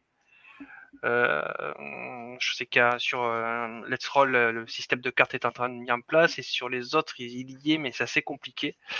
une appli n'est pas pour l'instant prévue, on verra. Ça va dépendre de l'APP, ça va dépendre de, combien on arrive à, faire sur le financement. Pas, on n'a pas les compétences nous pour le faire, il faut appeler un, professionnel. voilà. Parce que si même, si même, si même, entre Night et enfin entre Monde et Night long, mais c'est vrai qu'une appli par exemple pour les cartes, Finalement, ça, ah voilà. ça, irait très bien. Alors, on a également donc le cadre de jeu complet à Tenochtitlan. J'aurais au moins appris à le dire aujourd'hui. Le guide de l'Espagne, donc euh, lieu de pouvoir. Alors, la question qu'on peut se poser, c'est on joue à Dragon's Conquer America, mais on a un guide de l'Espagne. Est-ce que vous pouvez m'expliquer euh, pourquoi? Ah. Oui, tout à fait. C'est que le, le, livre de base euh, aborde, comme on l'a dit, essentiellement euh, du coup euh, l'Amérique. Mmh et on s'est dit, on veut vraiment développer la, la gamme et donner une profondeur aussi aux personnages espagnols, d'où ils viennent, quelles seraient aussi les intrigues. Par exemple, si on veut faire un prélude à la campagne qui se déroule en Espagne, des flashbacks peut-être en pleine campagne dans les Amériques pour euh, peut-être euh, créer des liens a posteriori euh, entre les personnages. voilà, donc pour toutes ces raisons, il, nous paraissait vraiment important de, proposer aussi un, guide de l'Espagne. Alors, eh ben voilà, au moins c'est sûr. Après, Eric, je reviendrai, j'aimerais te poser une question sur l'historiographie, mais là, on, est dans la gamme. Et, Alors, on a quand même un bouquin de base qui fait 450 pages. Ouais.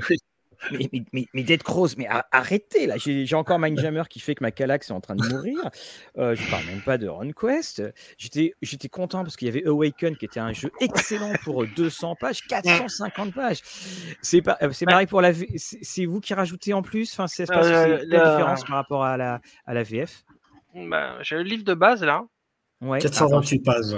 Attends, je, te mets le... Attends, je te remets en. Ouais, je, je te remets en. Il y, a, y, a David aussi qui l'a. Ah, on va faire le concours de. Ouais. je, je, fais ça. Vas-y Stéphane, voilà, je ah, vais ben, te mettre. On Attendez, on, a... voilà, on va faire un concours. Ouais. De... Vas-y Stéphane. Donc, euh, livre de base. Et ça fait couper le micro. Il est, il est costaud parce que, comme expliqué, euh, on... oh là là. Vas-y, on retente on retente. Euh, comme on expliquait, euh, ben, il y a pas mal de background. Parce mhm. que les gens, dans les jeux plus, plus fantastiques qu'on connaît tous, c'est facile, les elfes, les nains, etc. Donc le background, il y a besoin de moins d'étoffer que là, il y a vraiment besoin d'apporter du, du, concret historique. Il y a aussi des bestiaires, une centaine de monstres ennemis et amis. Il y a une possibilité de faire des, de créer des tyrans. Il y a aussi de l'équipement. Donc le, livre il est complet. En fait, on, pourrait très bien le faire en livre de base, bestiaire, scénario. On pourrait faire mmh. deux bouquins de 250 pages, mais là non. Voilà, il y a tout dedans et ça, ça suffit largement pour euh, pour jouer des années, j'ai envie de dire, hein, avec, euh, avec de l'historique, du background, des scénarios, des contextes de scénarios qui sont déjà dans le livre de base VO. Et en plus, nous, on va rajouter, comme expliqué tout à l'heure, toute équipe, euh, pas mal de trucs. On va, on va retravailler sur, euh, sur, sur les points qui ont, qui ont été sur les, des ajouts et sur les, des errata qu'il y avait eu qu'on va mettre en place aussi. Et les scénarios qui, nous espérons, seront débloqués. Alors, finalement, s'il fait 428 pages en, en VO, euh, c'est logique qu'il soit à 450. Euh, logiquement, oui. Après, ça va dépendre de la typo. Euh, voilà. voilà. Mais oui, il va faire autour de 450 pages avec les rajouts. Donc il y a un écran 4 volets US, donc le fameux, accompagné d'un mmh. livret de scénario de 16 pages. ça sera pareil aussi, c'est une création originale, le livret de 16 pages, d'accord. Je suppose que David va être... Pardon, Lorraine, excuse-moi. Désolée, je demandais ce que contenait le livret. J'ai lu la précommande et je ne crois pas l'avoir vu marqué Euh, un peu je pense que plus des bas, gens il me semble. poser la question. C'est pas inscrit. euh, Un- Je vais aller le scénario. faire. Il n'y a que le scénario dans le livret, c'est ça? Ouais, et après il va être développé. Ah ben la PP. D'accord. ok. Alors, le kit d'intro en un papier qui contient un scénario, donc euh, ça. Euh, les, les paquets de 25 euh, magnifiques cartes format poker, j'aime beaucoup le magnifique Ah bah, parce qu'elles sont, parce qu'elles sont magnifiques. Euh, Est-ce Il y a que des visuels un peu plus tôt si tu veux les montrer. un, un peu plus Un haut peu plus haut, Dans le crois, système. Dans le, dans le système, voilà, elles sont. Oui, elles sont. Est-ce que. euh, Attends, hop, là, je redescends. Je re- Voilà, elles sont ici. Ah, tiens, ça, Stéphane, c'est une question euh, technique. hein.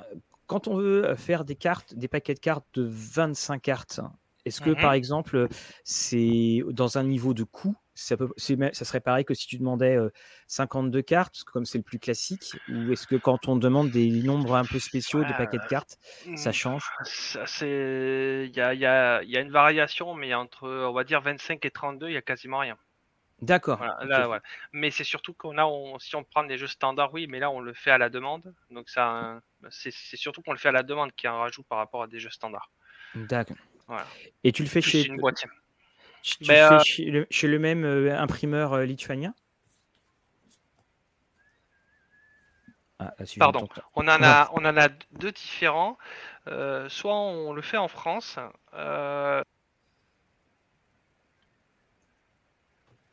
Soit. Toi aussi, ah, de, soit pas. toi aussi, essaie de deviner la suite de la phrase de Stéphane. C'est horrible. J'en suis désolé. non, non, mais- Donc c'est soit en France, soit, Soit- soit en-. Ah, c'est génial. pas. Si, si, je me concentre. Soit en France, soit, c'est bon, ça va pas bouger. Hop, ça y est, je l'ai eu. Euh, soit euh, par NPC, par, et je, je- j'ai plus le souvenir de quel pays. D'accord. Le- C'est les mêmes. euh, Le NPC, c'est avec qui on avait fait Tekumagash. Donc ça reste des cartes de très bonne qualité. Ah oui, oui, euh, dont je vais 300, parler. de- 350 grammes, euh, Ouais. coucher mat, etc., etc. Donc on précise, c'est pas en Chine. hein. A- Je, je, je, je, je ne sais pas. NPC, je sais pas si c'est euh, Chine ou Europe de l'Est. D'accord. Voilà. Je- J'ai aucune. Il faut que j'aille vérifier. Alors, on a donc les objectifs. Donc le financement est réussi, euh, le livret de base. Alors, quel- je viens de voir quelqu'un qui a pris la, la version à, à, hum, une version Collector. collector de Steve, donc bah, super. Puis c'est vraiment une Ah, superbe. Ah, tu- euh, c'est une superbe. euh, voilà, Steve fait du super travail. Puis on a dit, j'espère que Steve qui nous écoute euh, fera le- le- la petite chose dont on a parlé à, à Octogone sur euh, faire des, des- des petites pochettes en, de pochettes en cuir de feuilles de personnages. Voilà, enfin bon. Euh, chacun ses lubies. Alors, donc, euh, on ajoute un scénario d'environ 8 pages euh, quand on est à 13 000. À 16 000, on ajoute un scénario de 16 pages, donc ça ferait dans l'écran. Euh, aide de jeu liée au scénario. Alors, ça serait quoi, par exemple, les, aides de jeu que, vous proposez? Ah, moi, je parle plus, moi. Je- Ouais, ouais, visiblement. je- ça... Ben, ça va être lié. Ça peut être des, euh, ça peut être des monstres liés au scénario, des, euh, des cartes, des. euh, euh, Enfin, là, là, ça va être vraiment à l'écriture. On va sortir avec les tests. On sortira ce qui est intéressant pour le, le, le- le MJ et les joueurs. Alors, je, je, je posais la, euh, je, me, je me posais la. alors, s'il vient répondre oui, il doit y réfléchir. Bah, tu, tu nous envoies un mail, tu connais notre, notre adresse. Euh, le, la, la question que je me posais, par exemple, est-ce que dans les aides de jeu, il y aura bah, effectivement sur euh, des, des listes de PNJ, enfin des noms de PNJ, on parlait des noms qui sont quand même très importants. Euh, c'est toutes ces petites choses pour faciliter la, la vie, quoi. Alors, je suppose que oui. Ah, Donc, on a. oui. Oui, oui, tout à fait. Oui, David, vas-y. J'ose pas, moi. Qu'est-ce que je disais? Ça coupe une fois sur deux. Euh, alors, des, des, des changements euh, violents de, de, de, de- de règles, il n'y a pas forcément. euh, voilà.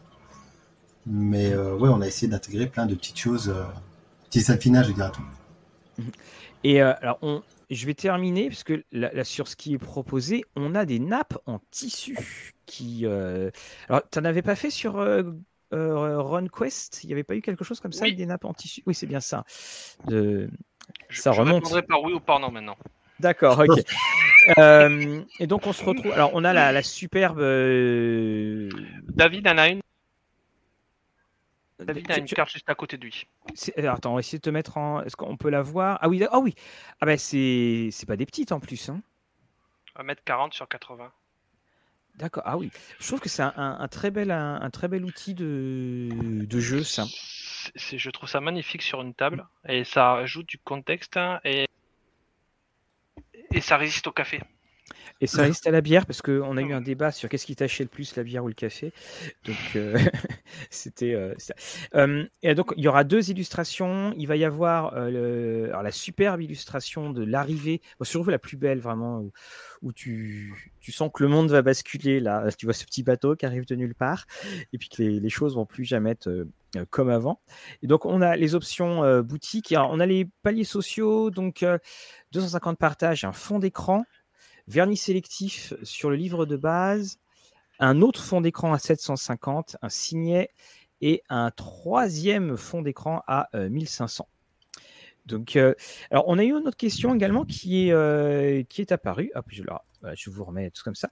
Euh, Est-ce que donc euh, on a des alors Sisyphe, on te dit euh, au revoir. Euh, J'avais vu une autre question, oui, sur la magie. Est-ce qu'il y a des Les objets magiques? magiques. Voilà, on- il y a une, par exemple, l'épée enflammée. Est-ce que c'est de la magie qui vient d'Europe? Est-ce que c'est euh, comment ça se passe? Alors, J'adore ces, j'adore ces silences. On n'a Oui, jamais été aussi nombreux, jamais aussi silencieux. oui, non. Euh, alors, en fait, euh, vous avez des objets, des armes, armures, objets divers et variés qui sont magiques, donc qui ont ce qu'on appelle des niveaux de magie, c'est entre guillemets des emplacements d'enchantement. En plus de donner une arme magique, ce qui a ses intérêts sur certaines créatures. Et euh, niveau d'emplacement d'enchantement, euh, c'est-à-dire qu'il sera possible d'y coller des enchantements. Et il y a euh, une école de magie au Nouveau Monde spécialisée dans l'enchantement de ces armes et de ces objets qui leur donne divers pouvoirs. Entre autres, la possibilité de s'enflammer, mais pas que. Et euh, parmi les, choses ajoutées dans le, dans le guide de l'Espagne, c'est une liste d'enchantements euh, de l'Ancien Monde euh, bien plus biblique. D'accord. On a aussi une. Alors, donc, là, les, sur la nappe, donc la nappe effectivement amène un, un- un certain, euh, un, un certain succès. Il y avait aussi eu, euh, sur euh, Nautilus qu'on avait eu. euh. Euh, D'ailleurs, juste bah, euh, puisque je te tiens euh, euh, pas trop dessus, Nautilus, il y aura d'autres choses sur Nautilus ou euh, la gamme a vécu sa vie? Euh, on n'a pas encore décidé de, de la suite. Euh, le jeu est co- encore récent en boutique, donc on attendait un peu les, les retours. D'accord, ok, très bien. On Alors, a des idées pour une suite possible, oui, mais on, on attend encore un peu. D'accord. Euh, également, alors, euh, alors Fablir, tu as tout à fait le droit, je, ah, ah, ah, tu as tout à fait le droit de dire des bêtises et poser des questions. Tu peux même poser des euh, questions euh, bêtes. hein. Or, Fabien, euh, Fernandez, Fabien Fernandez, on a l'habitude. Alors, donc, je ne dirai pas pour laquelle, si c'est euh, si des questions, des bêtises, c'est autre chose. Euh, au revoir l'atelier du grimoire, à très très bientôt. De toute façon, le- le- l'émission est disponible en replay euh, dès, euh, dès, dès sa fin. Alors, Alors, on- oui, vas-y. Stéphane. ouais, par rapport à la question de Nicolas, en fait, c'est tous les, Amé- tous les peuples amérindiens. Alors, attends, je vais la lire. La... Je, je lis la, la question. Est-ce que l'on peut euh, donc euh, autre question sur le contexte Est-il prévu seulement les Incas ou est-il prévu d'autres peuples ou des descendants de peuples comme les Incas, les Toltecs, les Olmecs que je croyais tout le temps s'écrire avec un Z quand j'étais plus petit et les Otomis? Ça, c'est l'effet euh, euh, Cité d'or. Alors donc justement, Stéphane, tu me disais. Il précise qu'il voulait, qu'il voulait dire les Aztèques plutôt que les, les Toltecs, à mon avis. Je, je- D'accord. je, je- je- je vais laisser euh, David ou, ou Batro répondre ou- parce que ça coupe une fois sur deux. Ou Eric, euh, Eric, je pense que ça saura bien répondre. Bon, il y a un certain nombre de peuples qui sont, qui sont prévus spé- spécifiquement dans le livre, livre de base. Je ne vais pas les citer tous. Au, au niveau de, au niveau du Mexique actuel, on a par exemple les Chichi, les Chichimecs, euh, ni, euh, toutes, euh, toutes les peuplades mayas. Et puis du côté Inca, on peut, on peut jouer euh, euh, les Chimous, les, les Chancas, les Huancas et puis, puis d'autres. Donc, il n'y a pas que les, les peuples qu'on connaît, qu'on connaît beaucoup, Inca, Aztèque et Maya. Il y a, d'autres peuples qui, qui viennent, qui sont décrits dans le, dans le livre de base. Alors, je, suppose que je ne suis pas le seul. lorsque tu décris ces peuples-là, c'est des peuples que, moi, pour ma part, dont je n'ai jamais entendu parler. Ils se situent où par rapport euh, je vais envie de dire, il se situe où et quand par rapport au, sommet des Aztèques ou, des Incas? Au niveau, euh, bah, les peuples qui sont, qui sont dans le livre, dans le livre de, base, c'est euh, tel que les Chichimecs, ils se situent, ils se situent au Mexique. Mmh et c'est pour, pour jouer dans les années, dans les années 15, 1500, 1500, 1540 par là. D'accord. Donc on peut globalement se balader du Mexique jusqu'au Pérou, c'est ce que dit, enfin c'est ce que demande euh, Sébastien. Tout à fait, oui. Euh, je, peux essayer de montrer la carte? Je vais essayer parce qu'elle est assez grande. Alors attends, Stéphane, je te mets en en comment ça s'appelle Parce qu'évidemment tu es tout en bas pour, représenter un petit peu. Voilà, c'est parti. Voilà. Donc tu peux la monter un petit peu la carte. Tu peux la monter. Vas-y, vas-y. D'accord, ok, très bien. Voilà, c'est voilà. On voit que la partie euh, Mexique et Mexique Yucatan. Alors cette carte-là, elle est incluse dans le livre?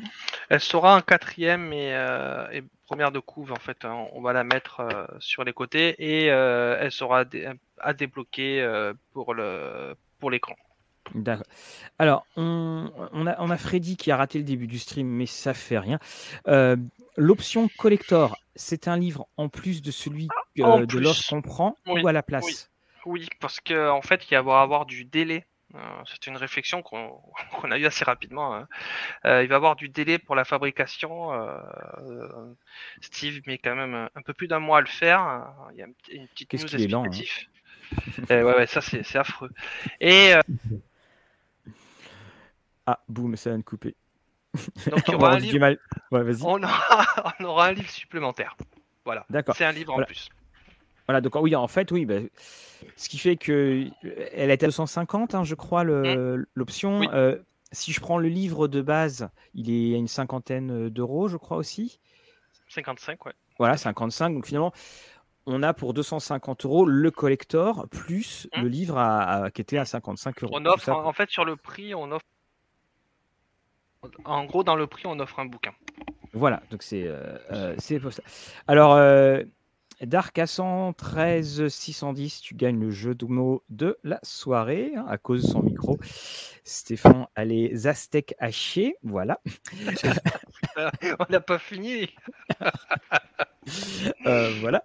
Euh, donc j'ai entendu Stéphane parler de euh, suppléments à venir en même temps. Ah oui, non, pardon, ça c'est pour la réponse pour Monster, of the Week. Donc le. Alors j'ai vu une autre question qui était qui était passée, mais je crois que non, voilà qui. Vas-y Lorraine. je peux me permettre, il y avait Fred qui demandait est-ce qu'il y est prévu plus de parties en ligne sur le Discord histoire de tester pour ceux et celles qui seraient intéressés? David euh, Il y en a une, euh, je sais, le, 25 qui est prévu encore le 25 novembre. Je dis ça, mais je suis en train de regarder sur mon téléphone si du coup il y a encore des places, histoire que je dise pas de bêtises. Ça, euh, ça sera voilà, voilà. planning des parties. Il reste encore quelques places le 25 novembre. voilà. Moi, après, j'en reprogrammerai sans doute au mois de décembre. Hein. mais professionnellement, je vais rentrer dans les période un peu compliquée jusqu'au 12 décembre, donc euh, voilà. Mais très certainement que d'autres démonstrateurs de l'équipe euh, vont aussi en placer une ou deux. Il ne faut pas hésiter à venir en fait aussi sur le Discord et à dire Hey, j'ai bien envie de jouer à ça. Est-ce qu'il y a des parties qui se prévoient euh, Voilà, parce que ça, ça aide à, à, faire, à engranger, dire ah, moi aussi j'aimerais jouer à ça, ainsi de suite. Et du coup, comme ça, on constitue assez rapidement des parties et, voilà. N'hésitez à passer. Il y, a, une question, enfin, il y a une remarque que je trouve euh, très drôle de Angel Cole. Si ta, si ta partie dure assez longtemps, tu peux embrayer derrière avec TQ Magulch. Je, propose après de rajouter, euh, si TQ Magulch dure assez longtemps, enfin quoi quand même pas, c'est en même temps, ça, sera du Nautilus. Et puis euh, après, si Nautilus dure très longtemps, bah, Colonial? Colonial, et puis après, bon, peut-être aller du côté de Londres, et Mmh. puis euh, Lost London, et puis alors euh, encore plus longtemps, tu finis Mindjammer. Voilà, donc euh, puis là, par contre, après Mmh. Mindjammer, c'est fini. voilà, on, on, on- on plie, euh, on, on- on- on plie les Gaules. Tiens, mais justement, euh, euh, Batro, Lost London, ça en est où? C'est en cours de maquette. donc, C'est en cours de maquette? Ouais, ouais, ouais. Donc, euh, c'est à peu près quand la date de. Vous estimez après, après quand la date de sortie? Enfin, d'arrivée en livraison ou en boutique? Alors, vas-y, vas-y. Ouais, bah, début 2022, euh, je pense qu'on. Voilà. Le problème, c'est qu'on a eu des soucis aussi avec euh, pareil, euh, tout ce qui est impression et tout, donc euh, ça aurait pu déjà. On, on- alors pour, euh, pour les PDF voilà, 2022, euh, tu, tu me coupes euh, pas trop. Après pour l'impression, ben, ça va être, euh, je, je vais mettre des guillemets, ça dépend de la place qu'on aura chez l'imprimeur. C'est- même pour, euh, on a essayé d'imprimer 1000 pages euh, simples là, et ils ont pas pu. Il y avait deux mois de délai. Et est-ce que euh, là, bah, pour reparler du côté, ce côté dans les coulisses, est-ce que on, là, là, on est en plein là dans, dans ce gros bouchon, en quelque sorte. Est-ce qu'il est en cours de résorption ou est-ce qu'au contraire, ça devient plus compliqué? On est en plein dans la nasse et on voit rien? C'est la NAS. Ouais, c'est compliqué. Voilà, c'est, on, enfin, c'est, compliqué parce qu'ils ont des problèmes aussi d'approvisionnement. J'ai eu mon, mon imprimeur il y a deux jours, juste pour imprimer 1000 pages euh, à 4 hein. 1000, donc pour un imprimeur comme ça, c'est, rien, hein, 1000 pages. Euh, en décembre, euh, décembre, c'était quasiment impossible. Juste 1000 pages, simple. Pour donner une Mhm. idée, donc euh, les bouquins, les reliures, etc. C'est euh, voilà, on fait, au, enfin, c'est vraiment quand on a fini le PDF, en fait, on, on demande euh, quand est-ce qu'ils peuvent imprimer, ils nous donnent une date. Voilà. Donc ça peut être, euh, ça peut être, j'ai une place, c'est bon. Ça peut être un mois, deux mois, trois mois, euh, quel que soit le bouquin. C'est-à-dire qu'il y a des, des livres sans reliure rigide qui sont beaucoup plus rapides à la production. En fait, on a un mois et demi, deux mois, alors que ça devrait être quelque chose qui soit fait. c'est bon, on a les PDF, on envoie l'impression dans deux jours, quoi, pour Mhm. donner une idée. Ah. Voilà, sans partir le cartonnage. euh, on n'a pas de, nous, on n'a aucune possibilité. On sait pas. Voilà, là, on est vraiment et on peut pas bloquer des. euh, pour expliquer aussi, parce qu'on on ne peut pas bloquer des, des, des slots d'impression, euh, vu qu'on travaille aussi avec des freelances et des gens qui, euh, qui ont un boulot à côté. Donc, des fois, bah, ils sont malades, des fois, ils, vont moins bien. Donc, on, accepte cette règle du jeu et du coup, on, est obligé d'attendre que les PDF soient finis avant de, de voir avec l'imprimeur. Parce que là, si je reprends là, dans le programme de Dead Mhm. Rose, donc on a euh, RunQuest qui commence à arriver. Tout à fait. Et euh, euh, tu as quoi d'autre là sur le sur le feu dans, dans ce qui doit dans ce qui doit Eh arriver ben, Il y a, y la boîte sur, sur SDED, d'une façon Ah oui. générale, Big, chez SDED, on a la boîte d'initiation euh, Bitume, qui elle, Mhm. euh, en fait, elle est commandée depuis le mois de juillet et on a une impression mois de mai. C'est pour donner Ah oui. une idée un petit peu de, de, de la, de la NAS, euh, enfin, c'est un, truc de, taré. Euh, et euh, et c'est pareil pour les autres jeux qui sont en cours. Notre, le, le jeu où on va beaucoup plus travailler, c'est avec Toulouse Camille pour, pour Bon, il avance, mais bon, on, on a un retard dessus. Ben, c'est pareil, on n'a aucune visibilité dessus, surtout que le jeu est assez important. N'a aucune visibilité dessus. Donc je pense qu'on risque d'avoir comme on Quest, une fois que les, les PDF sont livrés, au lieu d'avoir un mois et demi, deux mois de délai d'impression, on risque d'avoir six mois. Mais aujourd'hui, je suis incapable euh, de savoir. Voilà. Plus la pénurie, c'est-à-dire que le, euh, cette semaine, l'imprimeur, c'est la première fois qu'il me parle de son côté de pénurie de papier de risque de Wow. pénurie. Voilà. Donc euh, voilà. Effectivement, donc euh, Voilà. C'est- très. Alors tout ce qu'on peut faire nous, c'est vraiment euh, se forcer à faire le meilleur travail possible d'envoyer de, d'envoyer les PDF euh, dès que faire se peut en fait. Mais après, c'est plus de notre ressort et c'est pas non plus le ressort de l'imprimeur. C'est assez. et euh, c'est pareil pour des articles. Là, on parle de la boîte d'initiation NeuroInQuest. hein, on, Mhm. on va en discuter hein, parce qu'il y a des dés dedans, euh, il y a des choses, il y a les grosses. Euh, par rapport au prix que les Américains, nous, c'est infaisable. oui, Euh, on, rappelle hein, aux États-Unis, c'est je crois que c'est à 30 dollars la boîte et elle ouais, est, euh, ils elle en est- font, euh, ils en font des quantités. ben, on n'est pas sur le, c'est plus de x10. hein. Mm. C'est peut-être, enfin, je, je sais pas exactement, mais on peut pas. Il y a, il y a une échelle qui, qui, qui est pas de commune mesure par rapport à nous. Et voilà, donc du coup, on essaye de, de trouver des solutions.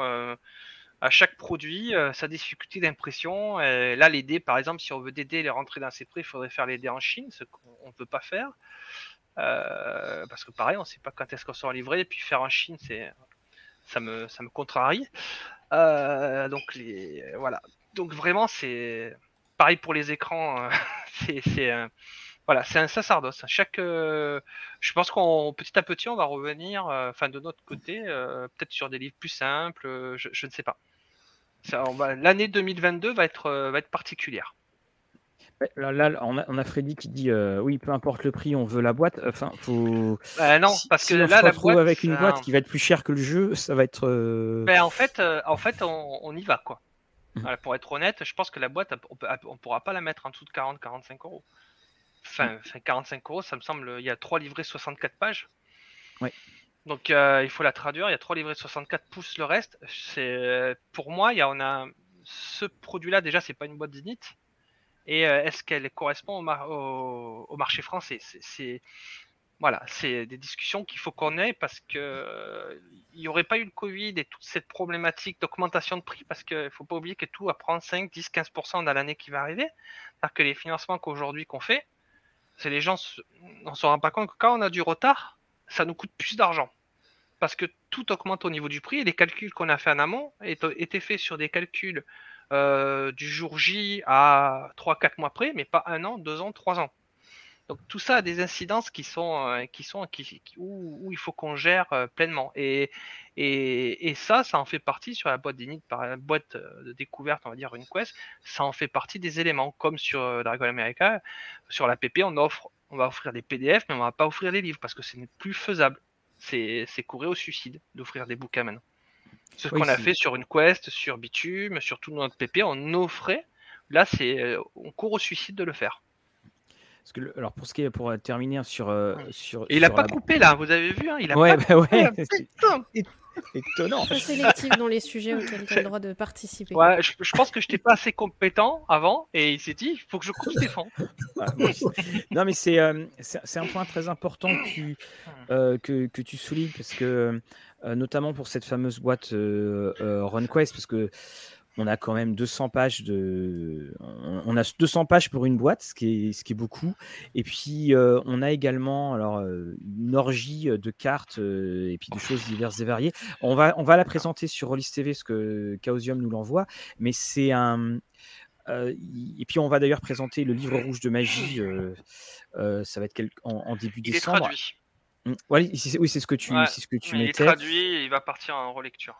Mmh, et donc c'est voilà, c'est des choses qu'on ne voit pas forcément. Et puis euh, on, signale également que euh, quand on veut faire faire une boîte, faire faire une boîte en euh, donc en Europe, en France, c'est très très difficile par rapport à la Chine. Ouais, je peux faire un, exemple tout bête. Hein, voilà, je, prends la boîte de Nautilus. Nautilus. Alors attends, je, on te, je te mets dessus. Vas-y, montre-nous les boîtes. Voilà, le coffret Nautilus, quand on en fait, en fait, c'est minimum 500 ou 1000 exemplaires. ça coûte 10 euros pièce. 5, 5 à 7 euros pièce, je n'ai une bêtise, hors taxe. Donc ça, ça c'est où Ça? Coûte 5, 7 euros ou ça Voilà, euh, en Lituanie. En Lituanie, d'accord. Mm. Voilà.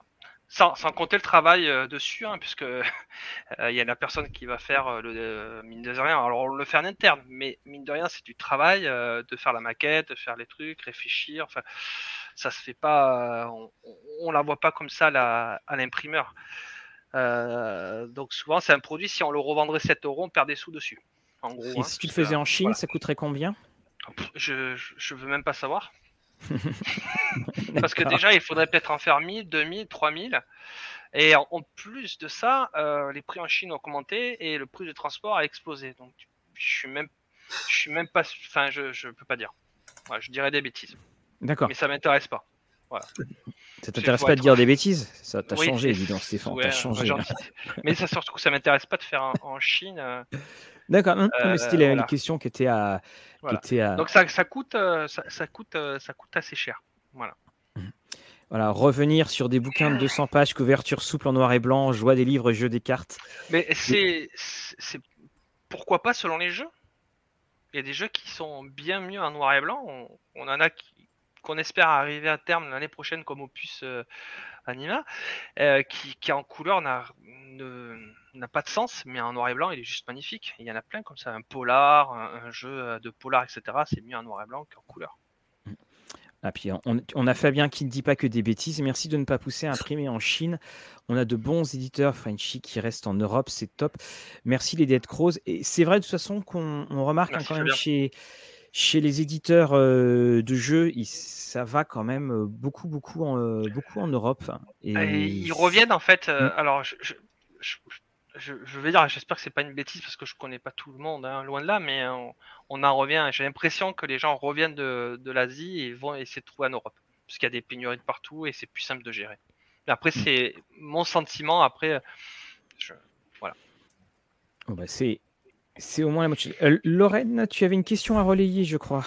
Euh, alors, il y avait une, il y avait une question sur euh, les early bird, donc qui a été mmh. répondue dans le chat. Les early bird jusqu'à mercredi 22h. 22h, 48 heures. Et je voudrais signaler que la moitié du premier palier a été atteinte. Donc, félicitations. Merci. Bah, tu vois, comme quoi, bah oui, euh, même plus maintenant, ça y est, ça monte, ça monte. Et, et demain, le, le, monde. Alors, moi, j'avais une question historique pour Eric. Oui. Euh... Mon, micro coupe, pardon, historique. Ah, voilà. euh, on sait que les, euh, on va pas se mentir, euh, les jeux de rôle américains sont pas forcément les jeux longue tradition White Wolf, euh, les jeux qui sont historiquement les, euh, les plus précis, puis parfois il y a, y a certains biais qui peuvent, être, euh, qui peuvent être pris, même si on le voit de moins en moins.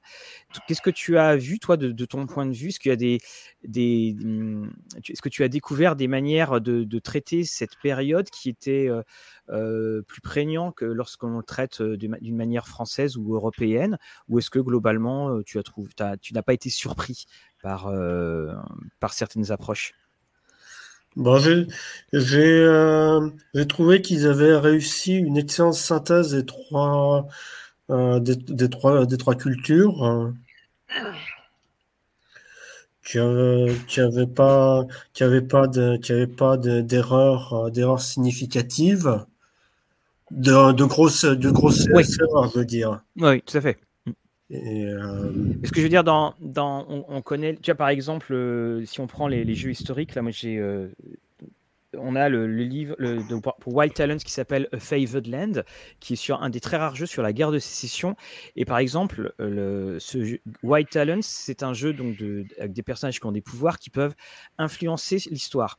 Et tu as des codes couleurs et tu as plusieurs périodes historiques, tu as la guerre, Seconde Guerre mondiale, tout ça. Et par exemple, pour ce qui est de Wild Talents, la guerre de sécession, c'est le seul où tu ne peux pas changer l'histoire quoi que tu fasses. Ce qui fait que le supplément est un gigantesque, euh, est une grande chronologie. Et euh, on, sent bien encore tout le malaise euh, que provoque la guerre de sécession aux États-Unis et que, pour que les éditeurs, pour pas être accusés d'être d'un côté ou de l'autre, euh, ont choisi ce statu quo de dire non, de toute façon, quoi que vous fassiez, vous ne pouvez pas changer l'histoire. Toi, tu, vois, tu as, je pense que le, temps a un petit peu changé. je pense qu'on a quand même une approche plus ouverte que, que cela. Dans, dans, dans Dragon's Conquer America, oui, le c'est euh, tout n'est tout n'est pas écrit tout n'est pas écrit d'avance. Euh, on, peut, euh, on peut changer les événements historiques. D'accord. Ah, décidément, dès que je pose des questions, tout se coupe. Quoi. C'est un coup des Aztecs. Non, mais c'est vrai que l'intérêt, quand même, c'est de ne pas euh, faire un, jeu où il n'y aura que des, horribles massacres. Hein. On est d'accord que c'est plus intéressant de, jouer des, mmh. une diplomatie tendue et des, des escarmouches peut-être et tout, mais, euh, mais l'intérêt c'est de ne pas aller vers un bain de sang automatique. C'est pas, pas très intéressant à jouer. quoi. Oui, et alors justement, euh, là, on a l'imaginaire qui, qui, demande, je, crois plus, je ne crois pas que ça ait été dit, pourquoi 1512 Eric? Bah, C'est la date qui a été, qui a été choisie par, euh, par l'éditeur l'éditeur VO mais euh, ah. merci Eric. Non, mais il a, raison, c'est ça. Hein, je crois que c'est. Euh, euh, les, les, Espagnols viennent, viennent juste d'avoir une influence, commencer à avoir une influence significative à, Cuba. Donc je pense que c'est cette période qu'ils ont choisie lorsque les Espagnols ont réussi à s'implanter significativement à Cuba. c'est à partir de ce moment-là, peut-être qu'il y a beaucoup plus d'intrigues qui se fait de, et de, de, de complots autres politiques à ce moment-là qu'avant où ils investissent. Puis c'est trois ans avant la bataille de Marignan, c'est facile pour s'en rappeler. Euh... voilà. Oh, c'est pour ça en fait. Hein. voilà.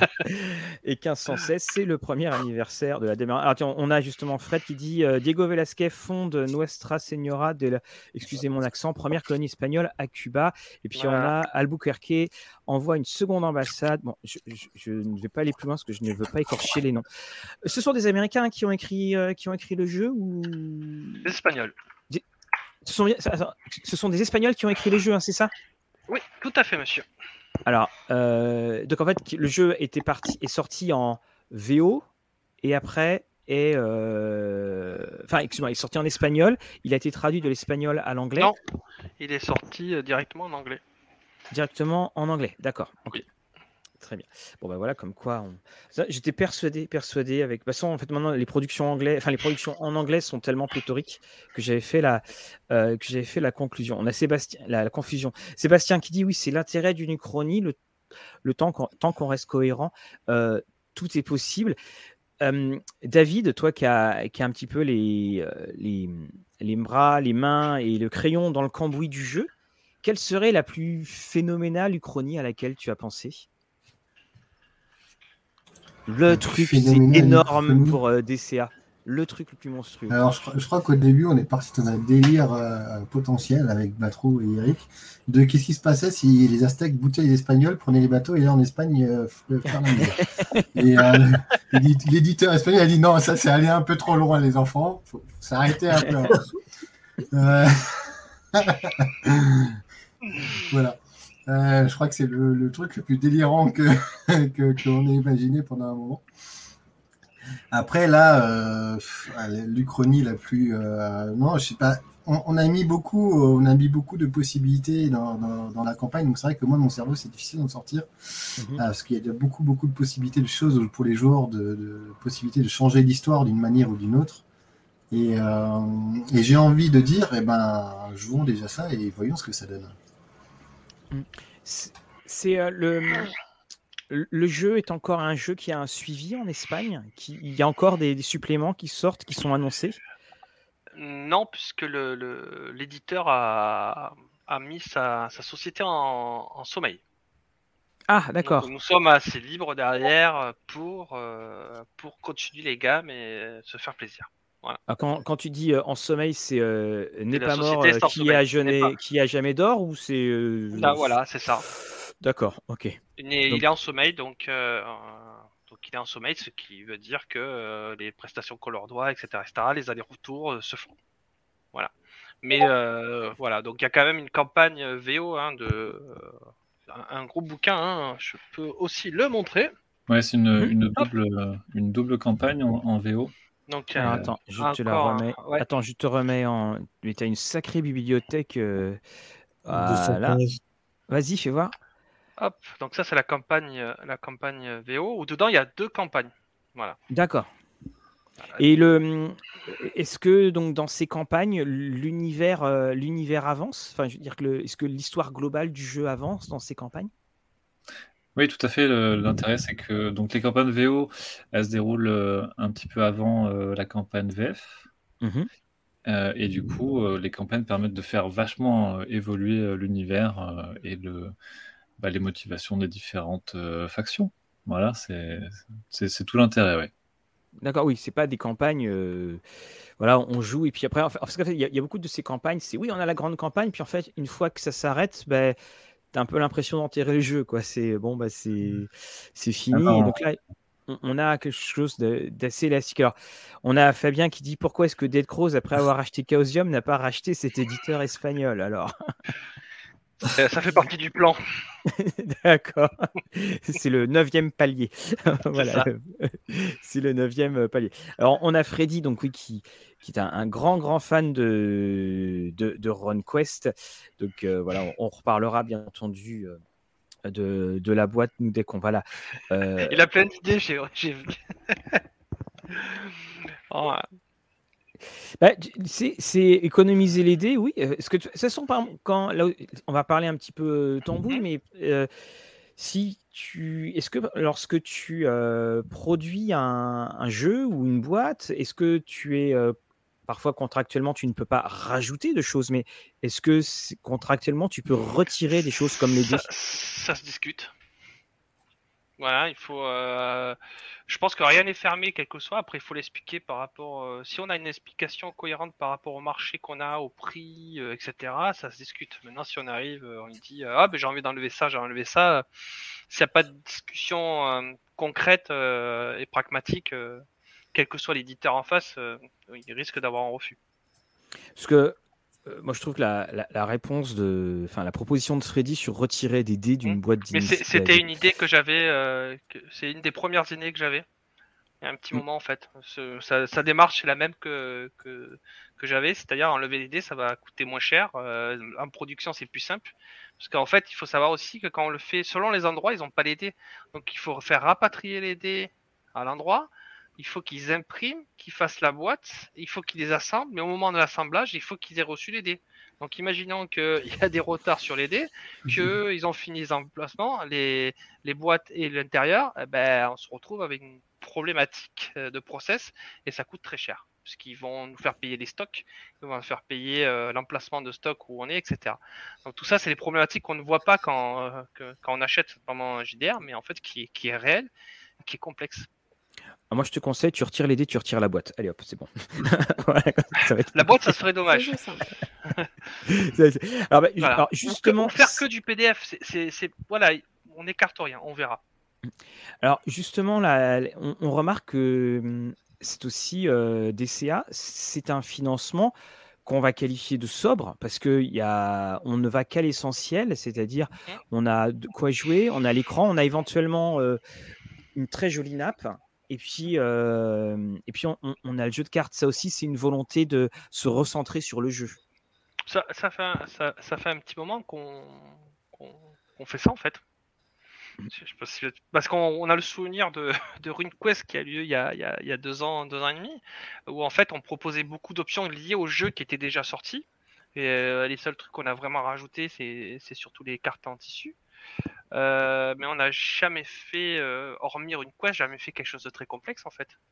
Enfin, j'ai Mhm. pas le souvenir. hein. Donc, C'est souvent écran, euh, écran, carte, quelques trucs, hein, mais pas. C'était pas pléthorique, enfin, il me semble pas. Et donc, par exemple, pas de old rolled up, donc de pistes de dés ou de, Ah. pour le jouer, DCA, parce que pourtant il serait très beau. hein.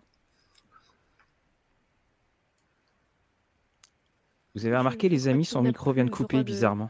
Aïe, aïe. parler. Les, les all rolled up, ils sont faits en, en Angleterre et euh, il Ah faudrait, bah oui. faudrait qu'on les fasse beaucoup plus cher avec le taux, de- euh, avec nos, nos- les nouvelles taxes. Voilà, les tapis par exemple de course de, de bitume, on les a Mhm. Pas les faire en Chine. Euh, je crois que le- la taxe c'était 100, 100 livres pour quelque chose que j'ai acheté 500 euh, euros Ah oui. pour donner une idée. Euh, les all rolled up ils sont faits au même endroit. Hum, Les dastrés c'est un questionnement, mais en fait euh, c'est délicat parce qu'en fait sur une précommande on a quand même beaucoup qui part. Euh, on a les droits, on, on a euh, 30% à peu près qui part euh, x y chose, et euh, ça voudrait qu'on qu'en fait on vendrait le dice tray très cher. Euh, donc du coup, euh, si on vend, si on propose quelque chose à l'achat qui euh, qui nous rapporte rien, en fait, on, on perd des sous puisque ça nous sert pas à produire. C'est D'accord. faut- comme c'est toujours Mathieu, je te lance toujours l'idée de la de l'émission là-dessus. Oui, non, mais de toute façon, t'inquiète pas, on- on- Et ça, en plus, chose qu'on a en tête. Et, et en plus, tous les tous les, pour être honnête, hein, tous les, euh, les financements sont différents. Euh, là, le livre de base euh, en- pour la trad, c'est c'est- c'est 8000 euros. D'accord. Ah, mais c'est très intéressant ce que tu veux dire. Donc, en fait, là, pour DCA, donc c'est, ça te coûte 8000 euros de traduction. Parce que, mais mais c'est pas c'est pas un prix énorme hein, pour de la trad. Hein. Oui, non, tout à fait. faut rester cohérent. On, on a des traducteurs qui jouent le jeu et du coup ça dure plus longtemps pour avoir un prix euh, qui, qui reste dans nos, dans nos. Donc là, par exemple, si euh, bah, toujours de, c'est de- Ouais. avec cette notion de transparence, à la base, c'est 10 000 euros qui sont demandés. Mmh. Donc sur ces 10 000 euros, tu as 8 000 euros de pour tra- pour payer. Mmh. Donc euh, d'ailleurs, c'est qui à la traduction? De du C'est écrit en bas. C'est Morgane. Non, c'est non Morgane. Elle. euh, Alors, je redescends. Effectivement, je, je crois que c'est, enfin, c'est une des choses hein, qu'on, dont. euh, Ah bah tiens, Jay qui est là, donc euh, voilà, qu'on connaît, qui, a fait, donc qui était. Ouais, j'avais même pas vu Jay qu'il était sur Awaken quand j'avais lu ça. Et on a Maria, euh, Marie Valia et euh, Alexis cela. vous voyez, hein, c'est des gens qui connaissent très bien le. voilà, qui connaissent très bien Star Wars, L5K, la Dominique Dune et. Du euh, coup, je vais me permettre de, de les remercier de, de faire les efforts aussi. Salut Jay. Oui, parce que c'est. Alors oui, comme dit Fabien, mais quelle idée de payer les auteurs traducteurs aussi. Euh, non, mais c'est très intéressant quand même Je de sais voir pas, que fi- Fabien, je sais pas. finalement que 80%, 80% de la somme qui est demandée, euh, c'est pour Ouais. la traduction. Parce que beaucoup vont imaginer, et Fabien en rigolait en disant euh, Mais où sont les goodies qui font râler tout ça? Euh, Mais voilà, nous, effectivement, on n'a pas d'idée, Ah. on on n'imagine pas que ça soit Et- autant. Et chaque projet est différent. Et et donc, il n'y a pas une vérité pour chaque. Il n'y a pas une vérité générale. Il y a des, des appréciations. Il y a un coût, euh, un, coût qui va rester fixe et un coût qui va varier. Un coût qui va rester fixe et du coup, il va être euh, dispatché par rapport au nombre de produits qu'on sort. Euh, donc, c'est très. C'est c'est pas complexe, c'est compliqué en fait. C'est Oui. logique, mais du coup, il faut en prendre, il faut en prendre note et prendre le recul afin de comprendre réellement que c'est pas, c'est pas si simple que ça. Voilà, pour, pour personne, hein, bien sûr. Quel que Alors, soit le a- niveau, on fait le PP.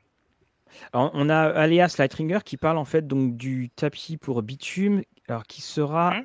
euh, vente. en, en vente. Sur d'accord. notre, sur notre, euh, sur notre site, quand on le mettra en vente. D'accord, C'est juste qu'on n'a pas le temps de le faire. on- je sais, c'est moi qui, qui fais en général. Je mets les articles dessus ou avec l'aide de Marielle et, et ben des fois on n'a pas le temps de le faire. Voilà. Alors, on, on a Jay qui dit qu'il n'était pas sur le livre de base d'Awaken. hein. Je, Jay, je n'ai fait que Ah. lire hein, ce qui était. Euh, euh, c'est- c'est c'est- c'est Morgan qui a dû faire une petite erreur. Je... Voilà. Euh, Jay, com- comment est-ce que, bah, puisque tu as et que tu es dans la traduction, comment est-ce que tu, comment se passe cette traduction? Elle est fluide, elle est simple. euh, faut aller faire de la recherche. Est-ce que par exemple tu vas demander à, euh, tu vas demander à Eric pour être sûr de comprendre euh, certains éléments historiques, ou est-ce que tu vas demander à, David ou, ou Ça se passe comment? On, a un invité surprise avec avec Jay. Donc, alors, on a Nicolas qui dit c'est très dur pour nous, pauvre Camé, des belles traductions, des belles productions. Oui. Mm. Effectivement, on a ça. Et aussi une question euh, moi, que je vais poser à Lorraine, parce que si Lorraine nous a rejoint aussi, c'est parce que comme nous, on, on a tendance à être des euh, à, à être des vieux de la vieille et puis voilà, bla. Toi, Lorraine, c'est quoi ton approche lorsque tu découvres en fait un, un jeu dans, dans un financement? Parce qu'on on sait que tu, que tu finances ou que tu achètes. Les goodies, toutes ces choses-là, c'est des choses qui te, qui te parlent ou pas? Pas du tout. Je j'aime vraiment pas ça. C'est pas des choses Ouais. dont je me sers en fait. Je suis déjà principalement rôliste à distance. Euh, Donc Mhm. euh, c'est joli, rôliste. oui, mais euh, j'en aurais vraiment pas d'utilité. Donc j'évite d'acheter. Euh, C'est une plaisanterie, bien sûr.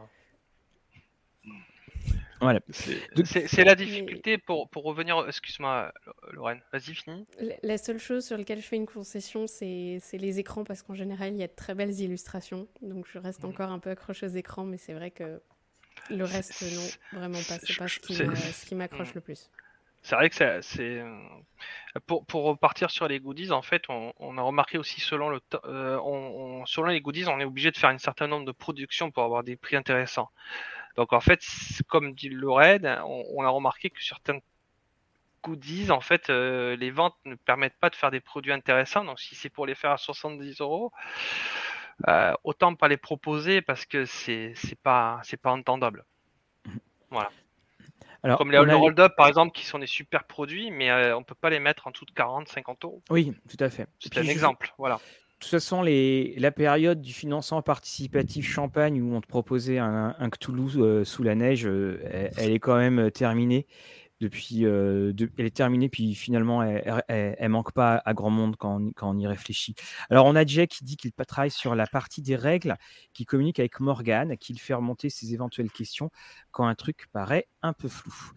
Et on a Raphaël qui te fait un petit mmh. coucou en passant. Et puis voilà, les, les... donc Cthulhu sous la neige égale sacoche en cuir. Non, elle n'était pas en cuir. donc c'était pas de la vraie neige non plus. Alors une fois, elles sont en cuir, hein, je tiens à le préciser. Quoi. Sur la PP, elles sont bien en cuir. Ah oui, de toute façon, le...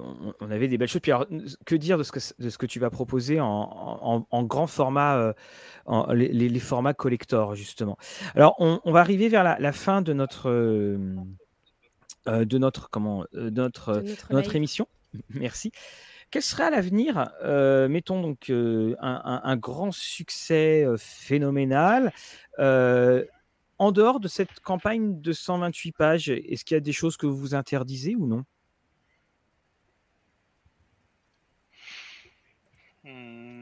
Non. Non, je, suis pas sûr d'avoir compris la, question. Non, non, euh, oui, enfin, non, je, vais la, je vais la relibeller. Euh, quel est le domaine des possibilités? Voilà, c'est mieux. je vais la rechanger. Par rapport à la gamme de DCA Ouais, ouais, par la gamme, par rapport à la gamme de DCA, parce qu'il y a la campagne de 128 pages qui est prévue. Est-ce que vous, bah, c'est en tirant qu'on découvre toutes les possibilités. Est-ce qu'il y, y, aurait d'éventuelles autres campagnes? Est-ce qu'il y aurait des, idées que vous avez que vous voulez exploiter? Il y a la campagne VO aussi. Mmh d'accord, ça en fait donc une autre. donc, ça, fait, ça fait ça, ça fait déjà pas mal. Mmh Déjà, puis, ouais. puis après, je pense que ça, ça dépendra du, des retours euh, des gens. Et puis euh, du coup, sur euh... de la vie euh, en boutique, c'est soumis à, à, tout ça. En fait. ce que je veux dire par là, c'est que vous avez, il y, y, a le matériau, quoi. Oui, oui, oui, oui. Mmh, mmh, d'accord. Oui. Ça, c'est, il y a aucun problème. Alors, on, a... Hein. On a Pascal, donc il a compris que si le financement marchait, il y aurait une campagne VF. Donc on précise que c'est à l'intérieur, oui. effectivement, de la campagne. Tout à fait.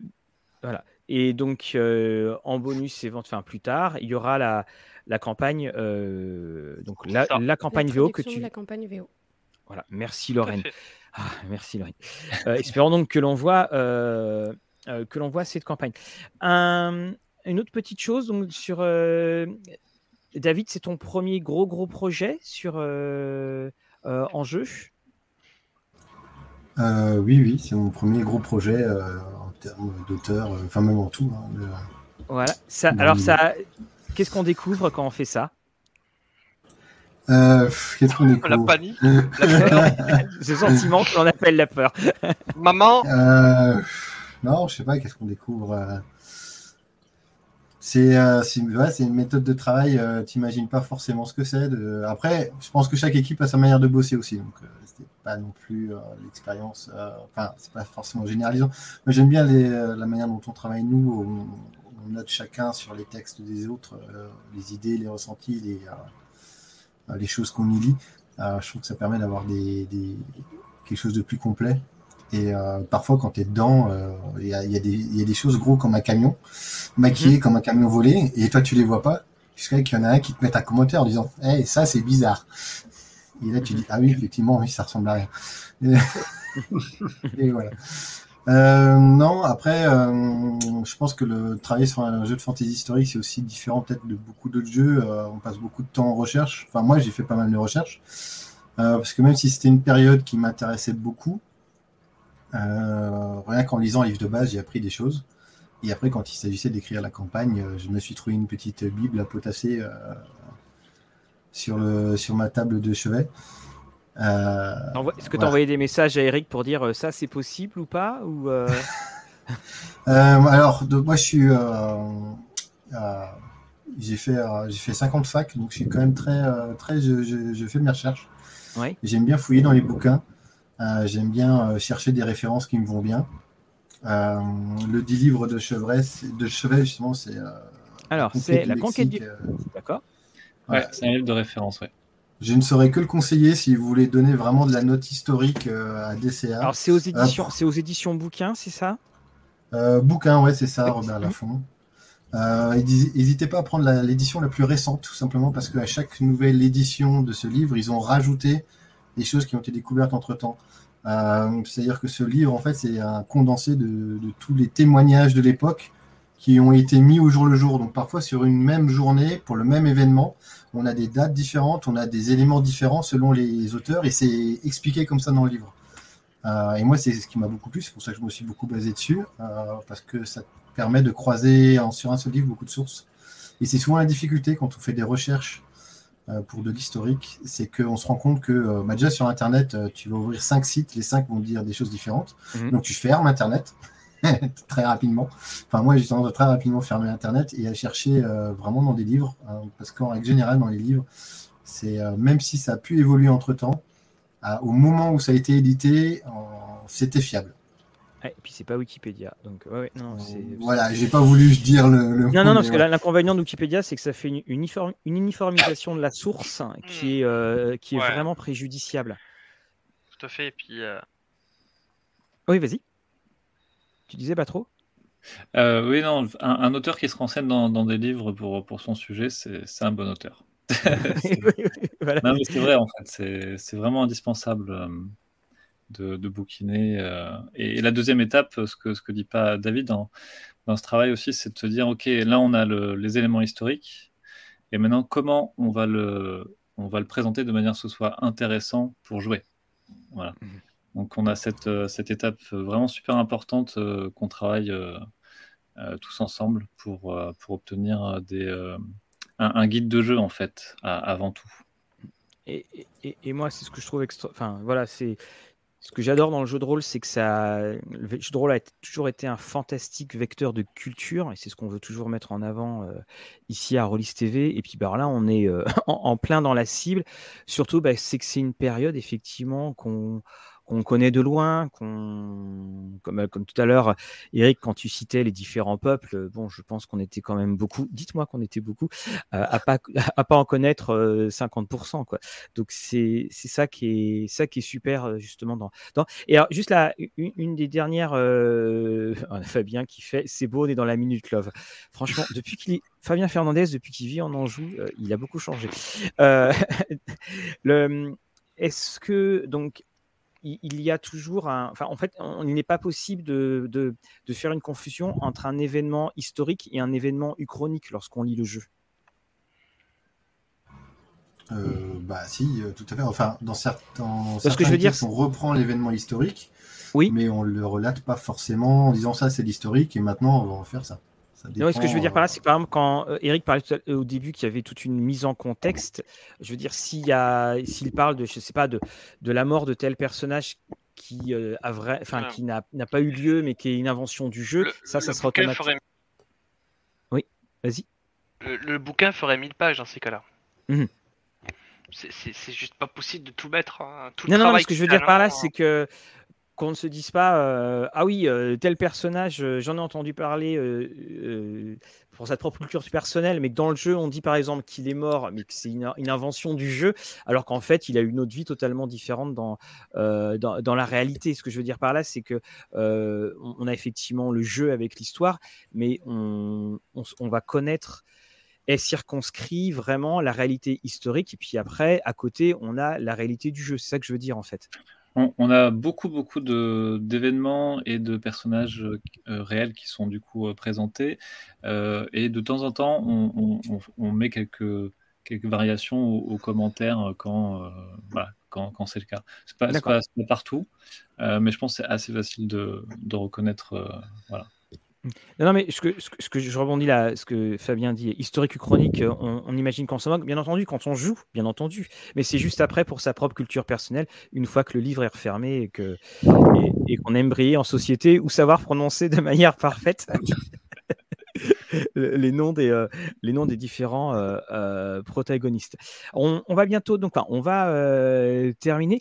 Lorraine, je, voulais juste savoir ce que l'impénitent bavard que je suis toi, qu'est-ce que tu, qu'est-ce que tu retiens de ce, euh, de ce DCA dans ton expérience et puis dans, dans, tout ce que tu as pu euh, en voir? À part le fait que David est un super maître de jeu. Ça déjà. Euh, ensuite, Le, le- effectivement, comme on a dit, la, la période traitée est vraiment. Enfin, c'est pas quelque chose qu'on trouve couramment dans les autres, dans les autres productions, en fait. Donc, il y a déjà toute la. C'est un peu un vrai nouveau monde, en gros, à découvrir pour ceux Mhm. qui connaissent pas. Euh, Il y a le système aussi qui est nouveau, du coup, pour moi, euh, qui ne pratique pas, euh, par exemple. j'ai- l'âme du cardinal, par exemple. D'autres jeux à cartes, je, je n'avais pas encore. Donc voilà. Sur tout ça. Et puis, mélanger des dragons et des belles illustrations, moi, ça me va toujours. Voilà, donc. Alors, on a Nicolas qui dit c'est l'heure d'un tour surprise. Il faut savoir une chose, c'est que Lorraine est très très rarement prise de court. C'est ça qui est, ça qui est super euh, avec elle. Et c'est pour ça que voilà, c'est pour ça qu'on adore la voir ici. En tout cas, ben, un, un, un grand grand merci euh, à vous tous, les amis. On, on vous souhaite euh, le plus grand des le plus grand des bonheurs. Là, on on arrive à, euh, on est à 58%, donc ça, voilà, donc les, les- les- traducteurs vont bientôt être payés. Ils C'est sont une- repayés dans tous les cas. hein, le voilà. Euh, ce qui est une euh, bonne nouvelle. Euh, juste pour, pour terminer, euh, un petit peu rapidement, Batros, est- quelle est ta, ta, prochaine, ta prochaine actualité? Ah bah, ça va être la, la sortie de, de Lost London, euh, évidemment. Ouais, d'accord, dans lequel euh, tu es. Alors, Oui. Ça, on- ça aurait été génial de l'avoir pour Noël, parce que là, il y avait ce côté, euh, les, les, les Noëls victoriens londoniens. Euh, David, toi, là, ta prochaine actualité, c'est toujours DCA Ça t'a ouvert euh, envie de, t'as envie, envie de découvrir d'autres choses? Euh, après DCA, alors déjà, il faut boucler DCA, il reste des choses à faire dessus. Soyons fous, soyons fous. Soyons fous. Ah, si, hein. Euh, je crois que trucs. euh, y, y a pas mal de trucs. Ouais, il, y a, il, faut, il faut que je jette un œil sur des, sur des fichiers avec tout le Nokami euh, avec Stéphane. D'accord. Il y a le Euh, recueil de. quoi, le recueil créatures de la nuit qui arrive, avec ouais, l'association Nickel. qui avance bien. Tu n'es pas sur Awaken, on a, une, on a une question sur Awaken, c'est que Trikitov, hein, je crois, qui est sur Awaken. Non, peut-être que je peux y répondre. D'accord, et euh, David connaît très très bien aussi. Euh, pour Awaken Ouais, c'est quoi la Euh, question? Euh, des news. Des news. sur Ah, bah oui. Bah, le premier supplément est maquetté et le deuxième, euh, bah, Alors, il doit être en On cours. va, on va. Il est envoyé d'ailleurs le premier supplément. Vous l'avez dans le, Le bulletin premier numérique. supplément, alors, il va. Alors, je vais essayer de tenir avec lui. C'est important. Euh, le premier supplément est envoyé, mais rajouter des choses dedans. D'accord. Voilà, donc il va avoir un rajout. Euh, va faire. euh, donc il va être un peu plus gros que ce que les gens ont envoyé. Et euh, le second, la VO, est traduit, corrigé. Et une fois que le recueil des scénarios de nos amis David et Nico est fait, il passe en maquettage. Voilà. D'accord. Eh, excellent jeu Awaken, vraiment ex- excellente surprise hein, de, de- de cette saison. Moi, j'ai vraiment, euh, j'ai vraiment été euh, conquis. Un jeu Dead c'est en dessous de 200 pages, vous pensez. Alors, euh, euh, mais ça veut dire quoi euh, non, non, mais ça m'avait fait sourire. Pardon, on avait une Nautilus de toute façon qui était, qui était arrivée avant. Bah, Et toi, Eric non. Quel est ton, toi qui navigues de projet en projet? Bah, je pense que le prochain projet qui va pas tarder à arriver, c'est un supplément pour euh, Imperator consacré à Africa, sur lequel j'ai euh, participé à la rédaction de, euh, de Carthage. Mhm. Je pense que ça devrait arriver euh, euh, décembre ou janvier, je ne sais, je ne sais pas trop.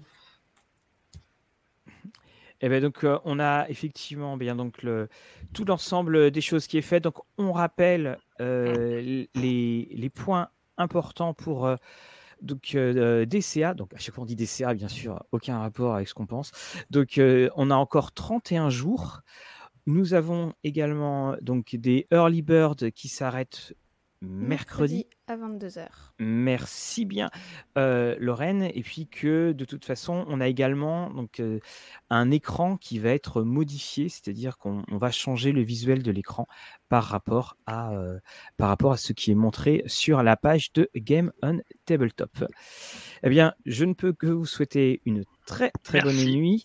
Pour euh, nous autres euh, amateurs de Rollis TV, on se retrouve demain avec euh, les Lapins Marteaux, donc euh, Jérôme Larré, Coralie David, euh, qui seront là pour parler d'un jeu qui se joue avec des cartes, donc on va, euh, Château Falkenstein.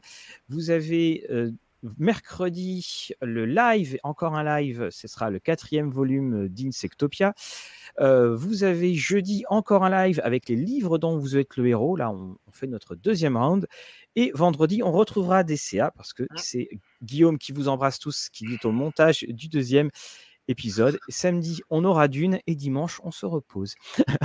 voilà. Peut même- préciser aussi, euh, c'est qu'il y a un actuel play euh, qui tourne sur DCA avec David en maître de jeu euh, et plein Oui, d'autres sûr. personnes qui permet aussi de découvrir l'univers et les règles un peu plus, euh, plus, plus profondément. Voilà, oui, c'est effectivement celui qu'on aura vendredi. Oui, Lorraine? Oui, c'est celui auquel participe euh, Guillaume qui sera donc vendredi. C'est ça. Voilà, donc, qui était, euh, je crois l'avoir. Enfin, bon, de toute façon, et maintenant, il, il est tard. En tout cas, pour les curieux, c'est un autre scénario encore. oui, ouais, ouais, c'est encore un autre scénario. Oui, vous avez- et euh, Non, non, mais non, non, mais c'est intéressant Donc, parce euh, que justement, ça prouve que tu, voilà, c'est tout à fait. Très bonne soirée euh, à vous tous et Merci à toutes. Un beaucoup, grand au merci revoir au et- chat Au et on vous dit à très très bientôt. Merci beaucoup à tous. Au revoir. À très bientôt. Que vos parties soient belles.